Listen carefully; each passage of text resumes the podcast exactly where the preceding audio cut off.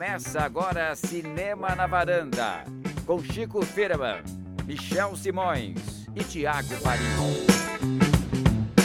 Varandeiras e varandeiros, mais um Cinema na Varanda, somos Michel Simões. Episódio de hoje, número 220. Todo carnaval tem sua varanda, Tiago Faria. Isso aí, Michel. E você tá um pouco desanimado? Vamos animar, estamos no carnaval. Esquindou, esquindou. Estão festejando. Esperando o, Chico, lá, lá, o nosso porta-bandeira começar aqui com O nosso cantar pra po- gente. Eu não. Não, é, não, não é Eu o não- nosso porta É porque, Chico, o Michel já tá naquela era do, da diversidade Já de gênero. bebeu, de mistura- é, e Não, enfim, bebeu também, bebeu demais. né? Bebeu. Mestre Sala, Chico Firman. Não, gente, não é nem mexe sala nem porta-bandeira. Se você quer falar que eu canto, você tem que dizer que eu sou o quê? O puxador. Puxador, puxador, claro. Vocês viram Exato. como eu sou especialista É. em carnaval, né? Vamos falar sobre o que hoje, Chico Firman? Vamos falar sobre muitos assuntos, né, Michel? Muitos assuntos é ótimo. Nós vamos falar sobre dois filmes que estão estreando, né, em circuito. Um deles é o novo filme do Ira Sex, chamado Frank, com a Isabelle Huppert, Maria Stormey. O outro é o novo filme dos irmãos Dardenne, o jovem Ahmed, né? Questões de etnia aí no meio. E vamos fazer um, um- uma, Homenagem. Vamos, é, vamos lembrar de um filme que está fazendo aniversário, né, Tiago? Exatamente. O enredo do nosso desfile de escola de samba Aê! é dedicado a um filme do fundo ali do nosso coração, Coração. que a gente gosta muito e tá completando 25 anos, olha como a gente tá velho, Chico. Você imaginou 25 anos? Vi no cinema. Você viu no cinema? Eu não vi no Sério? cinema. Você não eu viu no não vi no cinema? cinema. Também não, Sério? vi em casa. Sério, gente, eu vi no cinema.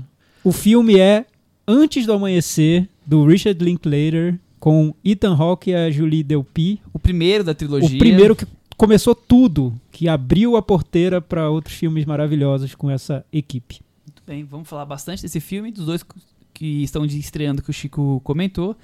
Mas acho que antes a gente podia aproveitar agora então e falar sobre o boletim do Oscar, né, o Thiago, como sempre. Não, não, não. Esse, nessa Não edição tem a gente- boletim não, hoje? não. Tem, mas não tem, porque a gente vai usar nosso guru Chico Firman para falar sobre outro Na momento verdade, não. grandioso Nosso do especialista em festivais aqui é Ih, outro. hoje, hoje eu tô, o tô inimigo confuso. agora é outro. O especialista agora é outro. Vamos falar um pouco sobre o Festival de Berlim. Tá rolando, né? E, e e que tem Brasil. tem muito Brasil. É o primeiro ano que temos 19 produções brasileiras no total lá. É, uma delas em competição, que é o filme do Marco Dutra e do Caetano Gotardo, que já passou e foi recebido com, com altos e baixos, digamos assim, dividiu bastante. Como é o nome do filme, Michel? Todos Chama-se os Mortos. exatamente Todos os Mortos. E a questão principal é que é um filme sobre escravidão e como são dois brancos que dirigem essa questão levantou discussões e tem, por exemplo, a- no- nas estrelinhas da Screendale tá entre uma estrela e quatro estrelas que é o máximo, quer dizer, tá bem dividido, mas ele, ele tá com uma tua- pontuação até que boa. Eu acho que os dois principais destaques são o filme do Christian Petzold, o Undine, e o da Kelly Reichardt, o First Call, que tem aí monopolizado as atenções até agora, mas foi os primeiros dias, mas são os dois que estão tendo maior destaque. O filme do... Queria- eu queria entender o que é que leva uma pessoa a batizar um filme de primeira vaca. Eu adorei. Eu queria que fosse traduzido assim. Primeira vaca. Primeira vaca. Vamos, vamos ver. É aquela época do ano em que o cinéfilo já começa a fazer a planilha do Excel para prestar atenção aos O filmes que, que eu vou ver depois na mostra que do Festival do Rio, no exatamente. Indie e tudo mais, né? Então ainda tá muito no comecinho, mas... Mas fala aí, você ia falar mais, mais alguns Não, filmes. que é um- outro filme que passou, que também levantou polêmica nas opiniões, foi o Pinóquio, do... acho que do Garrone. Ah, do Matteo Garrone, é, com exatamente. o Roberto Benini. É com o Roberto Benini? É. Ele fez de novo o Pinóquio? Porque ele tem o Pinóquio que ele dirigiu, Será que inclusive foi um filme que caiu. Eu vi uma foto, pode ser que eu esteja confundindo.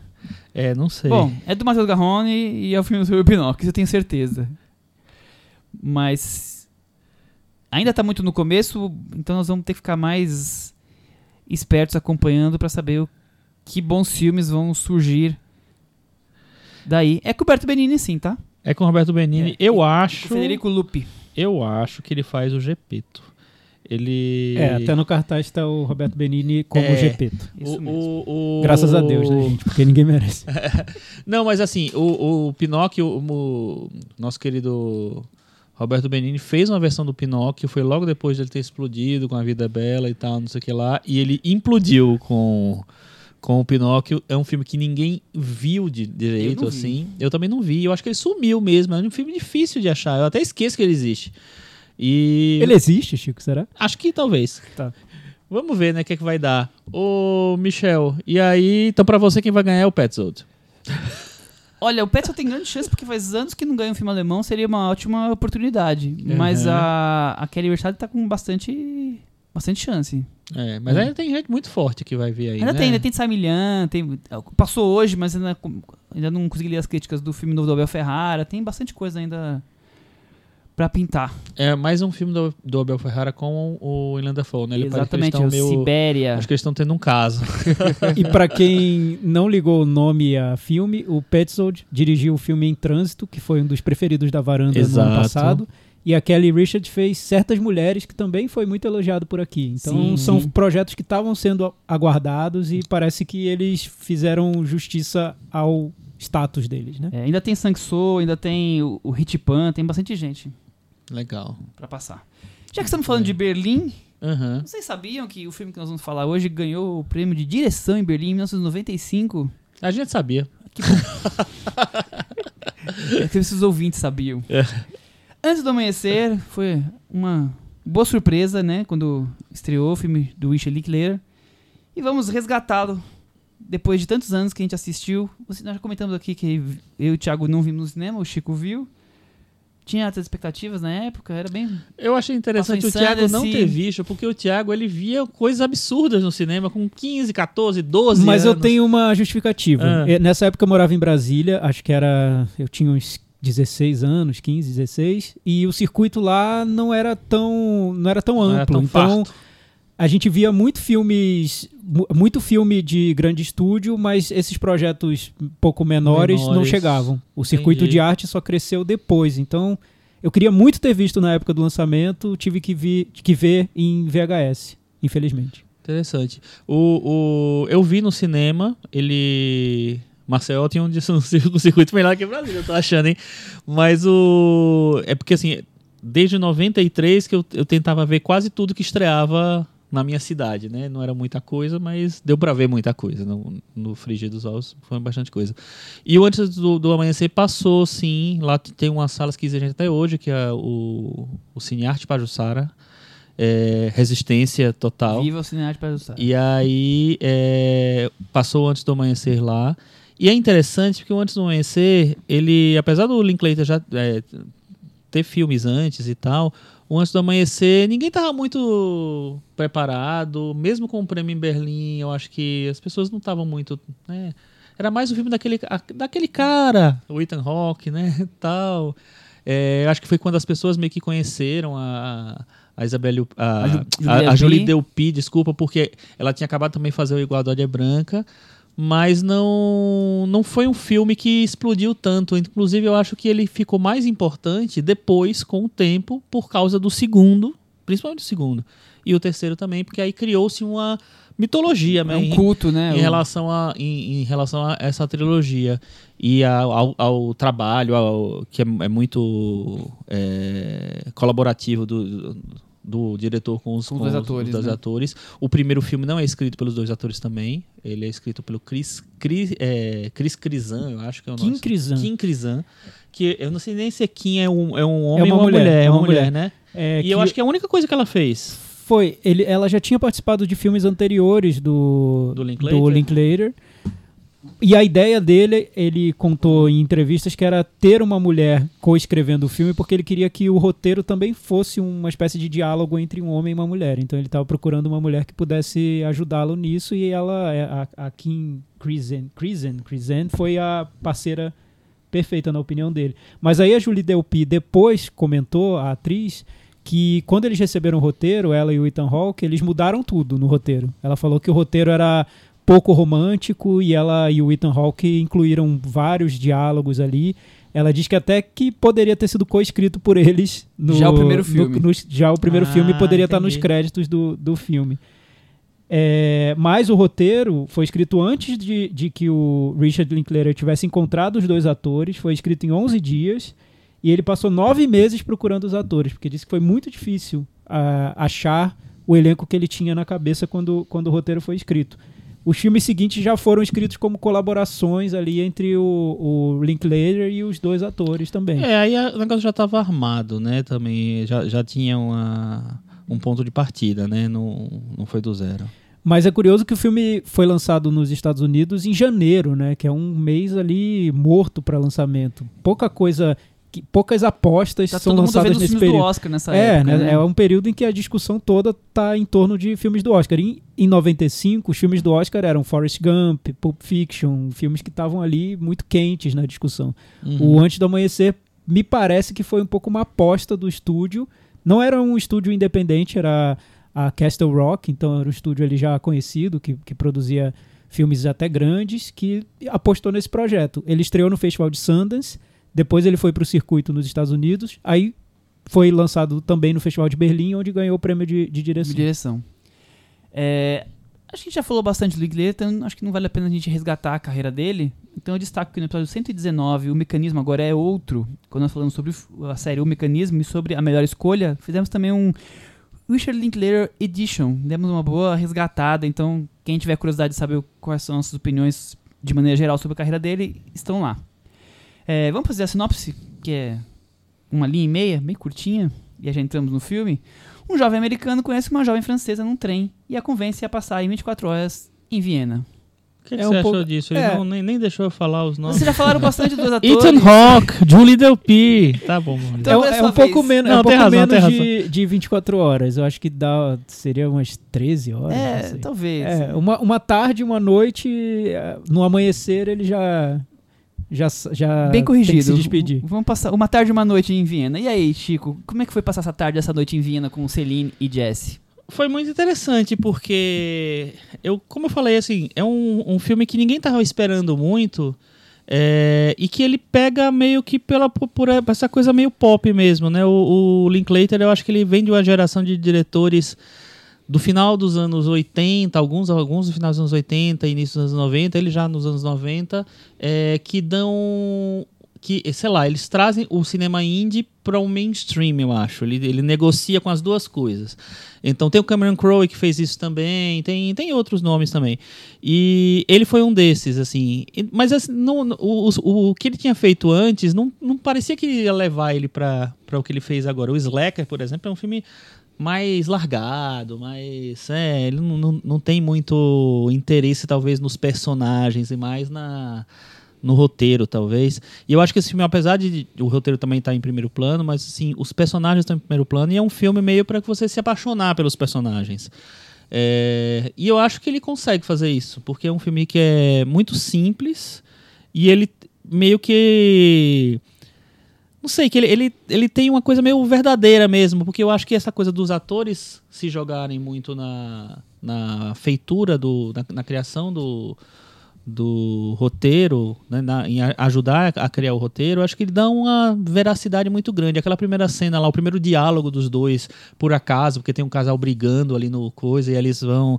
é, eu também, se eu fosse o Ethan Hawke, ia perguntar alguma coisa pra Julia Delpy. Enfim, mas eu acho que o. que é uma coisa que é muito natural, tudo é muito natural. Eu acho que isso pegou as pessoas meio de surpresa e o filme foi um hitzinho ali.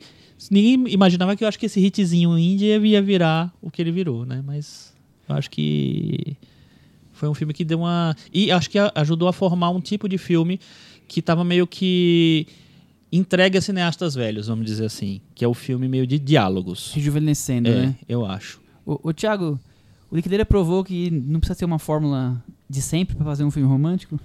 Sim, acho que essa foi a, a surpresa na época. E o que o Chico falou é perfeito, porque é uma época que os cineastas desse cinema mais independente estavam tentando experimentar muito com roteiro, com formatos diferentes, surpreender o espectador. Imagina, o filme do Oscar daquele, daquele ano era Pulp Fiction, um filme de um cineasta que estava saindo do, do cinema indie e indo para um, um mainstream sem perder o, o que ele tinha de original e do, do vigor ali do cinema dele. Mas tem outros exemplos. O Kevin Smith é outro exemplo. Uhum. O Cameron Crowe, como, como o Chico lembrou. Enfim, era, era uma geração ali de, de, de cineastas que viam a possibilidade de ir para uma espécie de mainstream sem perder a identidade deles e continuar experimentando. É, talvez eles tenham finalmente encontrado uma chance, né? É, sim. Mas o caso do, do Antes do Amanhecer, eu re- revi o filme agora, ainda me parece muito fora do comum, assim, muito, muito estranho pro, pro período, pra proposta, porque eu imagino que ele tenha, o Linklater tenha vendido o filme como uma comédia romântica, não comédia, um filme romântico, né? Um romance, Romance. é, sobre um casal que se encontra, passa um tempo junto, se apaixona e tem que se despedir. Basicamente seria isso. Só que é um filme tão nada a ver com o que se espera disso, né? Porque ele tem uma estrutura ali muito pensada do que ele quer com aquele, com aquela, com aquele filme, com aqueles personagens, com o, o roteiro. É um filme de conversa que parece ser muito realista, mas no fundo é um filme mais de ideias, de troca de ideias. É, em nenhum momento, é, mais vezes, filosófico. né? Em nenhum momento os personagens vão fazer. vão- eu, eu reparei isso muito dessa segunda vez que eu, que eu vi agora. Em nenhum momento tem conversas de papo furado. Eles estão sempre falando sobre a vida, sobre o, o amor. Ou quando eles vão falar sobre a própria vida, é sobre um momento muito importante que eles viveram. Então, é, é o, ele parece ser um filme realista, só que não é. É um filme quase um ensaio, assim, quase uma discussão, quase uma conversa filosófica. Entre, entre estudantes de humanas. É.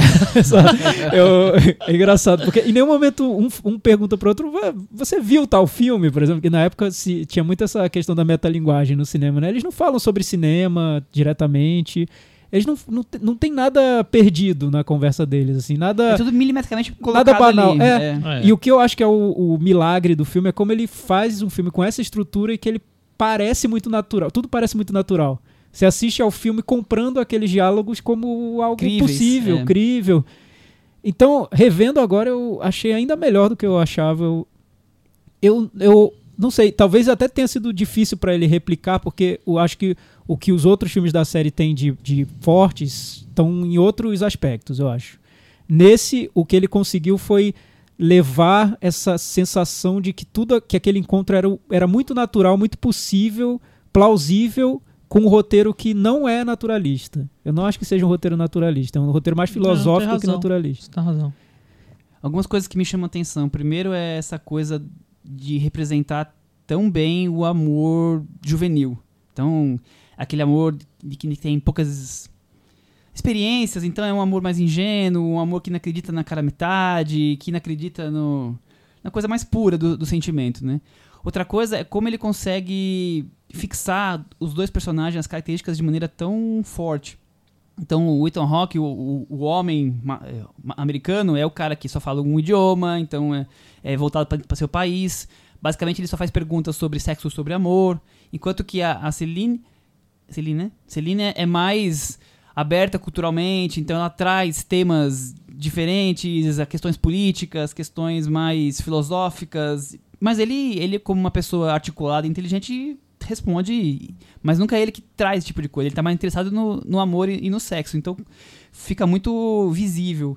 Ele é uma pessoa mais descrente das coisas, uma pessoa sensível, enquanto ela é mais feminista, mais doce. Então eu acho tão curioso como rapidamente o filme consegue já delimitar essas características e como até a coisa em alguns momentos de opostos se atraem, essa brincadeira funciona perfeitamente bem, o encaixe é muito bom. E fora essa coisa da naturalidade. Então, por mais que sejam diálogos muito bem planejados, estão muito arquitetados, eles são tão naturais, soam tão é, instantâneos que não parece uma coisa maçante, uma coisa ultra. Agora queremos debater um tema específico. Parece que vem realmente daquele momento do evitar o silêncio para trazer um assunto, né, para conhecer outra pessoa. Então, eu acho que essas coisas são talvez a coisa mais rica que, que eu encontro no filme.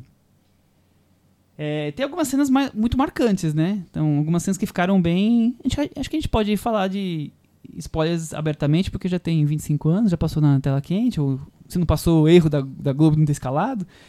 Tem a cena do telefone, a cena da despedida, aquela cena da conversa no, no bonde. Acho que são cenas que entraram no imaginário do público e, e não tem quem não brinque com isso, quem não im- imitou. A cena do telefone, acho que já muitos, muitos casais já. Não tem quem imitou porque ele imitou. ele imitou. Eu imitei a foto só. A Então, cena, a a, brincadeira do telefonema, eu já Imitou. vi gente falando que, que fez. Sim, e também o, o que eu acho interessante no filme é localizar num outro lugar, né? Num outro país, em Viena, no caso. E, e é interessante como ele mostra Viena como um lugar é, que, que não é. Ele tira o que a, a cidade tem de turístico, e eu percebi bem agora, porque quando eu vi pela primeira vez eu não conhecia Viena. Depois eu vi- conheci a cidade, eu acho uma cidade muito bonita, gostei muito. E revendo o filme, eu noto que ele é, tenta até um pouco desglamorizar o que seria Viena, né? Às vezes tem uns planos com um caminhão de lixo passando, enfim, a ópera vista de um ângulo ali que não, não favorece muito a arquitetura dela. É, tu- é, uma, é uma cidade que, que parece um pouco ali perdida no. na- se- representando uma Europa que não é de cartão postal. Parece mais antiquada do que Viena é exatamente. É. E é, é um filme que não favorece Viena. Exato. É Assim, eu não assistiria esse filme e falo, nossa, preciso ir pra Viena amanhã. Como talvez um filme que nós vamos falar daqui a pouco sobre Sintra. Sim, Quer sim. dizer, Viena ele não favorece, mas a Viena está tão bonita, né? E outra coisa, o filme é tão noturno, né? Tem muitas cenas noturnas, que aí você Mas é eu uma acho cidade de que quem- pedra só, Eu né? acho que quem assiste esse filme, ele pensa assim, eu vou ver pra Viena pra encontrar o Ethan Hawke ou a Julie É. Delpy, entendeu? Eu acho que aí, razão, né? é, aí eu acho que você, nossa, essa cidade vai me dar possibilidades. É, É. O, o Linklater falou que quis fazer um filme de viagem, assim, num outro lugar, porque ele diz que quando a gente está viajando é no momento em que estamos mais abertos a experiências diferentes, porque a gente saiu do nosso universo, do nosso mundinho e, e estamos abertos a descobertas, né? É, é, esse filme deixa isso bem, bem claro, né? Mas eu, eu, eu acho que o que acontece com os outros dois filmes da série, o, o Antes do Pôr do Sol e o, e o Antes da, da Meia-Noite, é que nesses outros dois eu acho que o Linklater já tinha tão consolidado esse cinema que ele fez nesse primeiro filme que são filmes que tornam é, essa estrutura mais densa, né? O, o Antes do, do Pôr do Sol, os diálogos, você nota que to, todo, todo diálogo é muito profundo mesmo. Ele, ele quer discutir grandes temas, quer colocar situações ali, é, ideias muito, muito fortes que- a respeito daquele personagem. E o terceiro também. Nesse eu sinto que ele ainda estava tentando descobrir como seria esse cinema, como chegar lá. E, e, é, e é interessante o, não- não o tem processo. Tudo a ver o processo com a própria idade dos personagens, a Sim, vivência sim. dos personagens. Quer dizer, se fosse um Claro. filme totalmente ultra planejado, Não, nesse eu ponto, lembro. E eu lembro que a gente. seria fake, a né? gente conversou sobre isso uma vez. Eu não, não lembro quando, que a gente estava falando sobre filmes de 1999. Não sei qual era o tema. Mas eu falei que o, o Antes do Amanhecer me pareceu, quando eu vi o filme, um filme que provocou uma identificação grande porque eu era adolescente e eu me vi naqueles personagens, né? E quando eu vi o Antes da, do Pôr do Sol, eu tinha já mais ou menos também a idade daqueles personagens durante o filme e eu me identifiquei novamente. as mesmas experiências. É, eu né? acho que o que, que é interessante é que como os atores estão compartilhando muito da vida deles com os personagens de uma maneira muito sincera, o filme passa isso quase sem filtro, né? Então é possível assistir ao Antes do Amanhecer e tratar algumas coisas do filme como juvenis, né, ingênuas, mas assim, é me parece ainda muito sincero. Não, eu acho que é muito sincero e eu acho que, que tem isso realmente. É a primeira vez no, no- acho que no cinema do Linklater em que ele está tratando de personagens. Então era a primeira experiência dele em, em desenhar personagens direito. Porque o que ele tinha feito antes era o Jovem Los Loucos Rebeldes, que é um filme super de é, como é que chama? Um filme Comunidade, mosaico, né? na verdade, né? Então tem várias historinhas, não tem um personagem desenvolvido totalmente, Começo, meio e fim, né? Não, t- até tem, mas assim, é, é totalmente diferente, né? O Slacker que eu tinha falado, e tem um filme mais bem experimental, que é o primeiro dele, eu acho que não, não chegou a ser lançado, que também não, não é essa pegada. Então, assim, esse é o primeiro filme em que ele cria dois personagens principais, grandes. Então, ele também estava meio que começando a, a, a fazer um cinema mais é, tradicional, talvez. Então, eu acho que é a primeira experiência de um, de um cinema mais tradicional dele. E aí eu acho que também tem uma ingenu- ingenuidade dele mesmo, enquanto roteirista, enquanto diretor, de começar a criar, começar a desenvolver, a- em que ponto eu quero chegar e tal, né? Eu acho que ele era muito jovem, então ele também tem- traz aquela coisa do estudante de humanas, que eu acho que, é- que tem tudo a ver, eu acho que tem tudo a ver. São dois estudantes de humanas que se conhecem e aí, enfim, fazem tudo que estudantes de humanas fariam. É, e eles estão num momento da vida ali, num meio do caminho, né? Um, um, o personagem do Ethan Hawke, a gente descobre que ele acabou de levar um pé na bunda de uma namorada que ele passou um tempo com ela em Madrid e depois ele ficou ali sem ninguém, perdido. Duas semanas na muito, Europa. muito irritado com a situação, porque ele não imaginava levar um pé na bunda da namorada. E a personagem da Julie Delpy tá voltando pra pra Paris pra estudar, pra começar uma nova etapa na vida dela. Então eles estão ali no, no meio do caminho sem saber muito bem qual seria o destino, o que, o que a vida reservaria para eles. as- os caminhos não estão ainda trilhados, né? É, das vidas eles estão ali no, no meio. E existe no filme essa. Acho que o próprio Linklater devia também estar um pouco ali no, no meio do caminho. Ainda que hoje, eu- o que mais me surpreende hoje vendo o filme é que eu acho que ele é muito bem pensado. Assim, tá tudo já. É como se ele tivesse parado um bom tempo para pensar no que ele queria com aquele filme e ele concretizou. Porque também é muito simples, né, É, o projeto. Mas é, eu É mas Chico, é simples, simples, mas é mas muito não é- diferente do que é se simples, era mas é muito arriscado, né? Não, eu acho assim, eu acho que, que ele não, não tô falando de simples de, de ser raso. Eu acho que é um filme complexo, é um filme que tem pretensões é, autorais, pretensões filosóficas, pretensões de falar do amor, de falar do romance e tal. É, mas ao mesmo tempo eu acho que é um filme que ele é, é muito simples assim. Ele é, é um filme de um road movie, basicamente, né? Um road movie quase, né? Durante um tempo ele é um road movie. É, um filme de encontro, um filme de dois personagens. Então, é, é assim, é- tem uma estrutura simples. É. Então ele preenche aquela estrutura, eu acho. É, então, Mas ele, é ele simples- simples, mas ele é tão sofisticado n- por- no, Eu no sei. sentimento que ele passa e no- nos, nos diálogos. E eu, acho que, é- concordo, eu acho que é eu arriscado, concordo, né? Porque é. você colocar dois personagens andando e falando e você colocar nos diálogos toda essa carga que poderia parecer um- uma chatice ou super pretencioso ou teatral, enfim. Tanto, tanto Ou dizer. simplesmente. É, né? ou, é, é, tanto, né? Porque o filme. Ele, Já pensou se o filme se passasse em Sintra? Não, depois Ele- ele é- isso. Vamos esperar, daqui É, a pouco a gente vai falar Eu acho que sobre ele isso. deixa, ele tira tudo que poderia segurar o filme numa narrativa mais convencional e isso, nisso ele é muito arriscado, porque poderia ter Não, dado errado eu de cinco concordo, maneiras diferentes. Eu concordo, concordo, eu concordo. Eu concordo com tudo, mas assim, mas eu continuo achando simples. Sim, sim, sim. Entendeu?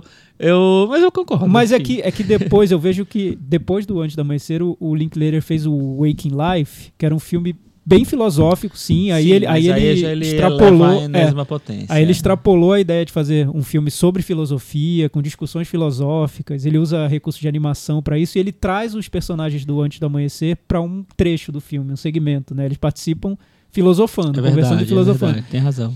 É, mas o, o Então, que na eu verdade, é uma tetralogia. é, o que tem no, no, no Antes do Tem um Amanhecer spin-off aí no meio. que eu vejo é que ele se vende como um filme sobre um romance, sobre um encontro amoroso, mas eu acho que ele quer outra coisa. Que ele quer ser um filme mais sobre autoconhecimento. Como você pode se conhecer conversando com outra pessoa, encontrando outra pessoa. E como o encontro é importante para você se, se crescer e Isso se entender melhor. É o inclusive que eu tá no filme isso, é o né? que eu saio pensando da minha análise toda semana. Vocês estão Não, de análise então- romântica em Viena, é isso? Então, mas então- não é então- romântica, mas assim. Não, então, a é um é autoconhecimento. É, autoconhecimento. Mas com outra pessoa. Com outra mas pessoa. O, o que, então, mas eu acho que por isso talvez o, a, a Julie Delpy e o Ethan Hawke tenham achado o roteiro original pouco romântico, porque não sei se a ideia original tinha sido fazer um filme romântico. Talvez, talvez, porque exatamente isso, porque era uma. Um, o projeto era tão. Sei lá, Acho que a assim. gente pode falar que o projeto é baseado numa, numa parte da história verdadeira do Linklater. Vocês sabem disso? Não, não sabia. Eu vou trazer então não isso pra lembrava, na vocês. verdade. Em 1989, seis anos de, do filme ser lançado, ele conheceu uma moça chamada Amy Lenharpt Ah, na, Fila- na Filadélfia e eles tiveram uma noite juntos inesquecível. Depois disso, eles tiveram um romance meio a longa distância, que acabou esfriando a, rela- a rela- a relação. E acabou. E depois de alguns anos, ele resolveu fazer um filme, tirar dessa ideia da noite esque- inesquecível e montar um filme completamente diferente. E o que aconteceu é que essa moça morreu no acidente de moto meses, semanas antes de a- da filmagem acontecer. Então até havia uma expectativa de encontrar a moça depois e depois, muitos anos, ele descobriu que nunca soube que ele tinha feito um filme que a ideia original era da noite que eles viveram juntos. eu acho que você, já, você mesmo já tinha me contado essa história. Eu lembro que a Capaz. gente já conversou sobre isso. É, é uma história meio triste, né? Enfim. É, pois é. Mas o legado do filme acho que se tornou muito maior do que a gente imaginava na época. Pelo Com menos o que eu certeza. imaginava. E certeza. muito maior do que o filme. Porque É, não, não que o filme seja pouco, acho que o filme é bem legal, é um filme, um filme que tem coisas muito. é, que o- esse encontro entre escrever sobre um encontro e, e, e eles, os atores, colocarem, é, tra- tentarem transformar esse, esse, esse encontro num encontro mais romântico e tal, eu acho que tem, tem duas coisas aí que se encontraram Olha, tá muitos Você encontros, tá, né? você tá, pô, tá E que- lírico. É, não, na verdade tá, tá sendo péssimo, eu odeio repetir a palavra. Mas enfim, é, essas coisas, é, é, tá, essas duas propostas meio que se encontraram e deram uma, uma, uma terceira cara pro negócio. Só que mesmo assim, eu acho que foi, foi o que eu tava falando no começo, assim, quando a gente, eu vi o filme, quando todo mundo viu o filme, eu acho que na época, achamos o filme interessante, legal e tal, não sei o que lá, mas a gente não imaginava, eu acho que, que o que o filme iria se tornar, a importância que ele teria, a influência que teria, inclusive, né? Mas por, porque justamente por causa do 2, porque eu acho que o 2 ele O amplia sucesso do 2 é. não, e ele amplia, porque, porque assim, você já tem personagens nove anos depois, mais maduros, você tem o, essa, essa coisa do encontro, do grande encontro que você é, adiou durante muito tempo, que você sempre alimentou durante muito tempo. Você tem. é, eu acho que é um filme que tem é, intenções um pouco mais amplas talvez não sei enfim discutir o que sobra de um né de um encontro de um amor. É possível se apaixonar de verdade numa numa num encontro tão curto tal. E aí o filme amplia isso e faz uma coisa pra mim é um dos grandes filmes dos anos 2000 antes do pôr do sol um dos meus filmes favoritos dos anos, dos anos 2000 e aí eu acho que o antes do amanhecer cresce com ele. Cresce totalmente assim pra mim. É, até. Eu acho que o Antes do Amanhecer facilita a vida do Antes do Pôr do Sol, que eu acho realmente um filme fabuloso. Mas acho que, como você já tem essa bagagem deles, é. Te dá um. um- além de tudo, a coisa, o quanto eles mudaram, quanto eles amadureceram com o tempo. Quer dizer, o Antes do Pôr do Sol é uma am- ampliação do que É, e o, e o próprio mostra como o próprio diretor, o Linklater, amadureceu, né? Porque Sim. O, Antes do, Amanhecer eu acho que foi super arriscado, foi uma aposta que ele fez e que mostra como ele é também um. Já era um grande diretor, né? O prêmio que ele ganhou em Berlim eu, eu acho super merecido e cada vez o tempo mostra o quão merecido era, né? Mas o, o que aconteceu no Antes do Pôr do Sol é que ele até foi se livrando de, de, de recursos que ele usou no Antes do Amanhecer para tornar a trama mais fluida, né? Por exemplo, no Antes do Amanhecer, você, eu noto hoje que ele cria várias situações ali para não fazer o público perder a atenção na trama, naquele encontro. Então, num determinado momento, os personagens estão jogando pinball num bar, no outro, eles vão para um show. No outro, eles estão cruzando uma ponte e encontram dois atores que falam mais, uns diálogos engraçados. Entram numa loja de disco, encontram um, um- um homem que faz poesia, Mendigo uma poeta, cigana. é. Então, assim, é, o filme cria várias situações ali Várias no roteiro para que você não perca a- o seu interesse naqueles personagens. Como se o Linklater, ele, ele acredita nos personagens, ele acredita no cinema dele, mas ele ainda acha que precisa de elementos a mais para que o público não perca atenção. Não no- pode ter uma barriga, né? No Antes roteiro. do Pôr do Sol, ele joga isso fora. Assim, não tem mais nada disso. É Temos tem os dois mudanças, né? personagens É. e conversas entre os Mas o personagens. Pôr do Sol é é, é, é on time, né? Quer dizer, dura uma hora e meia, a história deles dura uma hora e meia. É diferente. Esse daqui É. passa ao longo de horas, dizer, você consegue brincar com o tempo, né? É, e, e criar outra cenas proposta. que, que, que fisguem essa, a nossa atenção. Hoje elas me parecem mais distrações do que, do que algo necessário. É, ou então elas são, são elementos para trazer novos assuntos à, à- à tona. Sim. E ele precisa construir um- uma trama ali naquele período que se aproxima de algo mais convencional. Os personagens vão se conhecendo, trocam impressões sobre a vida, relembram o que viveram casos amorosos do passado. Aí tem o clímax do filme, os dois ali no gramado, e aí acordam no outro dia e, e a coisa e tem a despedida. Então, Mas a Tem cena uma da estrutura. despedida é maravilhosa. tem uma estru- mas tem uma estrutura um pouco mais um pouco mais convencional. Sim, eu não acho que sim. seja um filme convencional de jeito nenhum, mas eu acho que a estrutura é um pouco mais convencional se a gente comparar com os outros dois, né? Eu o acho que terceiro, então, eu acho, que, tem ele joga pro mais, É. é, acho, que, acho que tem elementos, tem muletas mesmo, acho que tem elementos mais tradicionais, né, de Mas, mas é eu acho problema. super justificado, assim. E Não, acho que combina claro. com o que o filme é. Um filme mais juvenil, é um filme. é um filme feito por um diretor muito É, mais exato. jovem, gente. Sobre essa- esse, esse momento da vida que você ainda tá se, se descobrindo. Você não tem toda essa confiança. O filme acaba espelhando isso de uma maneira que eu acho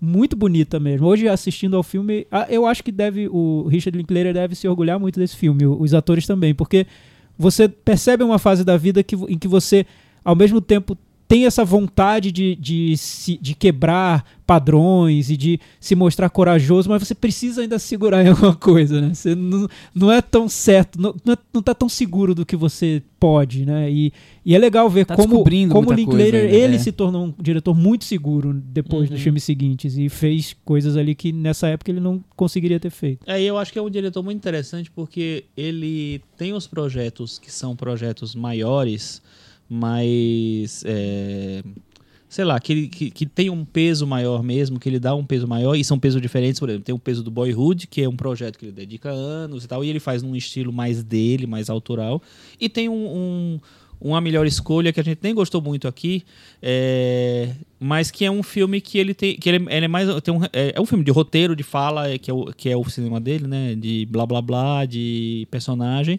mas é um filme que tem uma- um roteiro muito mais fechadinho, muito mais convencional, e aí, de repente, ele faz o Cadê Você, Bernadette, que é um filme muito totalmente ligado, Trans- né, Pirado, né? pirado lá, que ele faz o que ele quer. Então, eu acho muito interessante ele conseguir é, ter esse o compromisso mais com fazer uma coisa um pouco mais formal dentro do, do estilo dele, uma, um, projetos mais autorais e projetos que parecem o cinema dele dos os primeiros filmes, sabe? É, que é, que para mim o Bernadette é isso. Então eu acho que é um, um diretor que ele não se deixa, sei lá, esgotar numa coisa só. Tá sempre Eu criando, né? Acho um grande diretor. Vamos encerrar por aqui a, a conversa? Vai Vamos- ser aprovadíssimo na varanda? E vamos sugerir para os nossos ouvintes para que usem lá nosso blog, a caixa de comentários do blog, para dividir experiências sobre o Antes do Amanhecer, como vocês assistiram ao filme, o filme marcou para vocês de alguma maneira. Alguma é, passagem ficou importante? Uma passagem importante. E como é sentir essa passagem do tempo 25 anos depois. Aliás, abrindo um parêntese. Como teria sido antes do amanhecer hoje em dia se os dois personagens tivessem smartphones à disposição? Não teria nem olhado na cara do outro, né? Eu ficar checando e-mail, checando Twitter, tweetando, ah, que, que ponte bonita, colocando no Instagram. Selfie. Nada, gente, é dar match no Tinder. Ah, tá E- aqui, isso- ó, e- 200 metros. Fora que o encontro teria sido muito mais simples, né? Oi, tô- Duas horas depois do primeiro encontro, um já, já tá lá marcado, marcando o outro no Facebook, já se conectaram. Não tinha essa de marcar É. seis meses Semana depois seguinte aqui, já né? estariam falando via exato. Skype. Dois meses depois acabou o é. amor e acabou o interesse. Tá? Acabou, Ia ser amor. uma E acabou mais a trilogia simples, né? Acabou a trilogia. Antes da nossa... Vamos partir pro próximo assunto, que é o momento Belas Artes à la carte. Nosso, o serviço de streaming focado em cinema alternativo, nosso parceiro, que tem no cardápio filmes clássicos, filmes cults, também lançamentos mais recentes, assinatura por R$ 9,90 por mês. Já falamos aqui vários filmes, né? Em várias semanas, Chico. Vai e Veja, falamos de Império dos Sonhos, Possessão, Longe do Paraíso. E agora, Thiago Faria, qual é o filme da semana que você recomendar e por que assistir? Então, antes eu queria dizer que eu tô adorando o Belas Artes à la carte. Estou assistindo a todos os lançamentos, de verdade mesmo, porque eu tá- acho que tava fazendo falta um serviço de streaming com filmes clássicos também, mas não só clássicos, filmes que se tornaram cult em outras épocas, né? Porque a gente lembra dos filmes cult mais próximos da gente, né? A gente lembra de um filme do Tarantino, de um filme do Linklater, mas a gente não lembra de um filme lá do início dos anos 80, do meio dos anos 70, que era muito cult na época, que eram, faziam muito sucesso nesse circuito alternativo da época, mas que se perderam por algum motivo. E o streaming do Belas Artes traz esses filmes. É muito legal descobrir tudo isso. Mas os filmes da semana, a gente quis fazer uma homenagem a um dos grandes diretores de cinema brasileiros que morreu na semana passada, José Mojica Marins, o Zé do Caixão. Exatamente. E aí, Chi- Chico, qual o filme que nós escolhemos? Nós escolhemos o filme, o primeiro filme dele, que é o filme acho que é legal para apresentar o cinema dele e o personagem que ele criou, o personagem que ficou mais claro. É, é- é engraçado que essa semana alguém, alguém falou no- nas redes sociais assim, é o personagem mais famoso do cinema brasileiro e eu fiquei pensando, da- talvez seja mesmo, né? Eu acho. É, o meu, eu entrei num táxi lá perto de casa eu- essa semana e aí o, o taxista falou: É, o seu Zé se foi, né? Aí eu falei: Quem será o seu Zé, né? Era o Zé do Caixão, que ele morava muito perto de mim lá Ah, na, tá. na Santa Cecília. E, enfim, aí eu acho assim: é um, é um cara que ele ultrapassou todas as. as é, os limites só. Ele não, é um- não era só um cara do, do, do cinema, ele é um cara que ele ficou tão famoso, tão conhecido no Brasil todo, que todo mundo sabia quem era ele, né? Então, é incrível. E a gente escolheu o, a- o- Esqueci não. A A meia-noite Meia-Noite. levarei sua alma. Porque é o primeiro filme que, que, é, que ele dirigiu, o primeiro filme que, que aparece o Zé do Caixão. E eu acho que é. Nesse caso, eu acho que é importante você ver do começo, pra você ver a evolução do personagem, né? Como ele transitou em vários filmes, como ele foi criado. É um filme que ainda tem. Ele, ele foi feito com poucos recursos, né, Tiago? Você continua.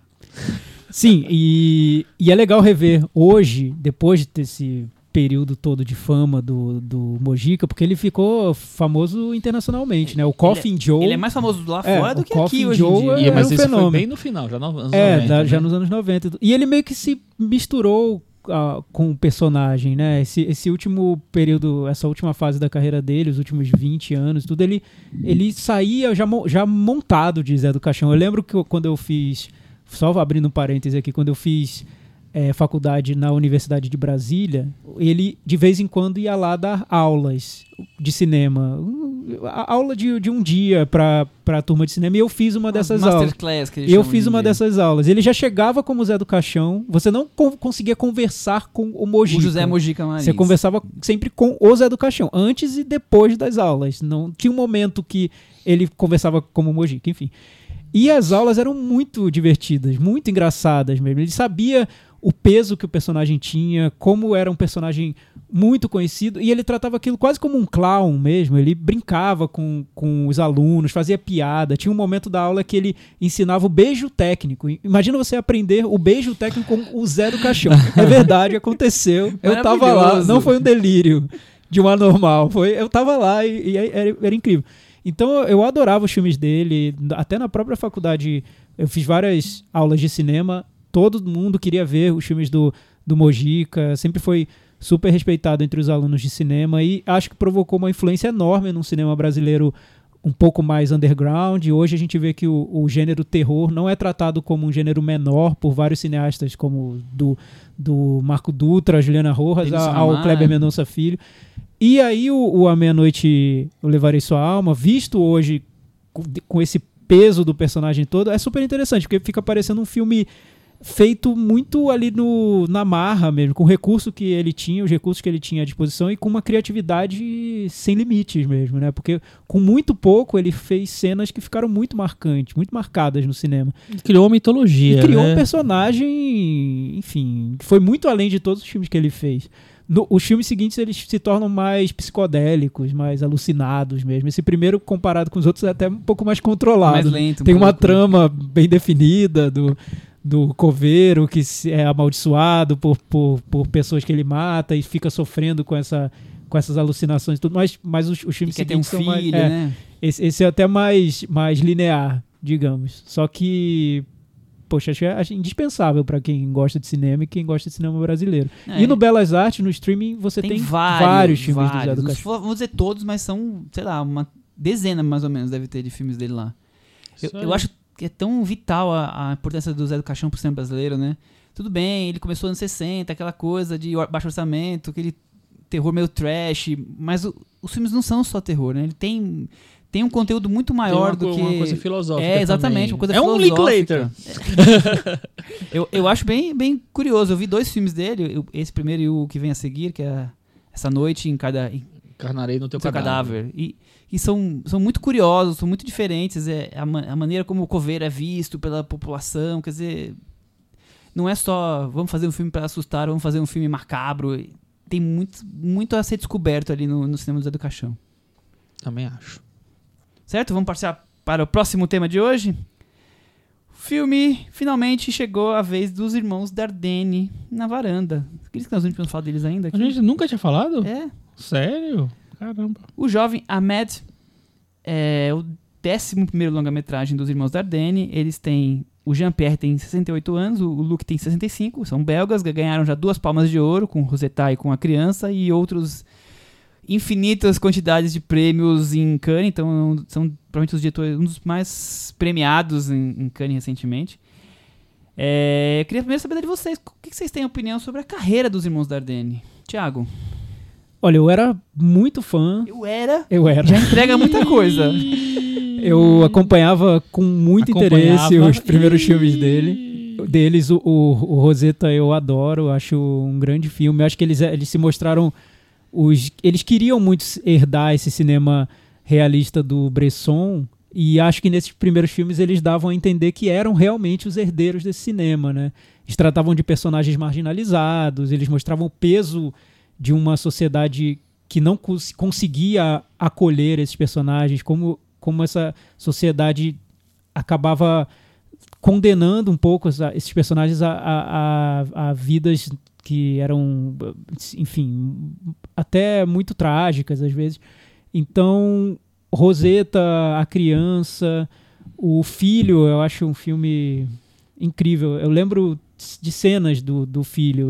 Os Dardenne têm um estilo de filmar que eles colocam a câmera muito perto Câmera dos na personagens. mão no pescoço então- do personagem. é, né? câmera na nuca dos personagens. Ele pro- a- provoca uma proximidade muito grande entre a, a, a situação física dos personagens e o público. E esse, nesses filmes isso me marcou muito. Eu, eu acompanhava com muito interesse. Até que chegou num ponto da, da carreira deles que eu acho que eles começaram a se interessar mais por narrativas um pouco mais convencionais é, e, e deixar de ser.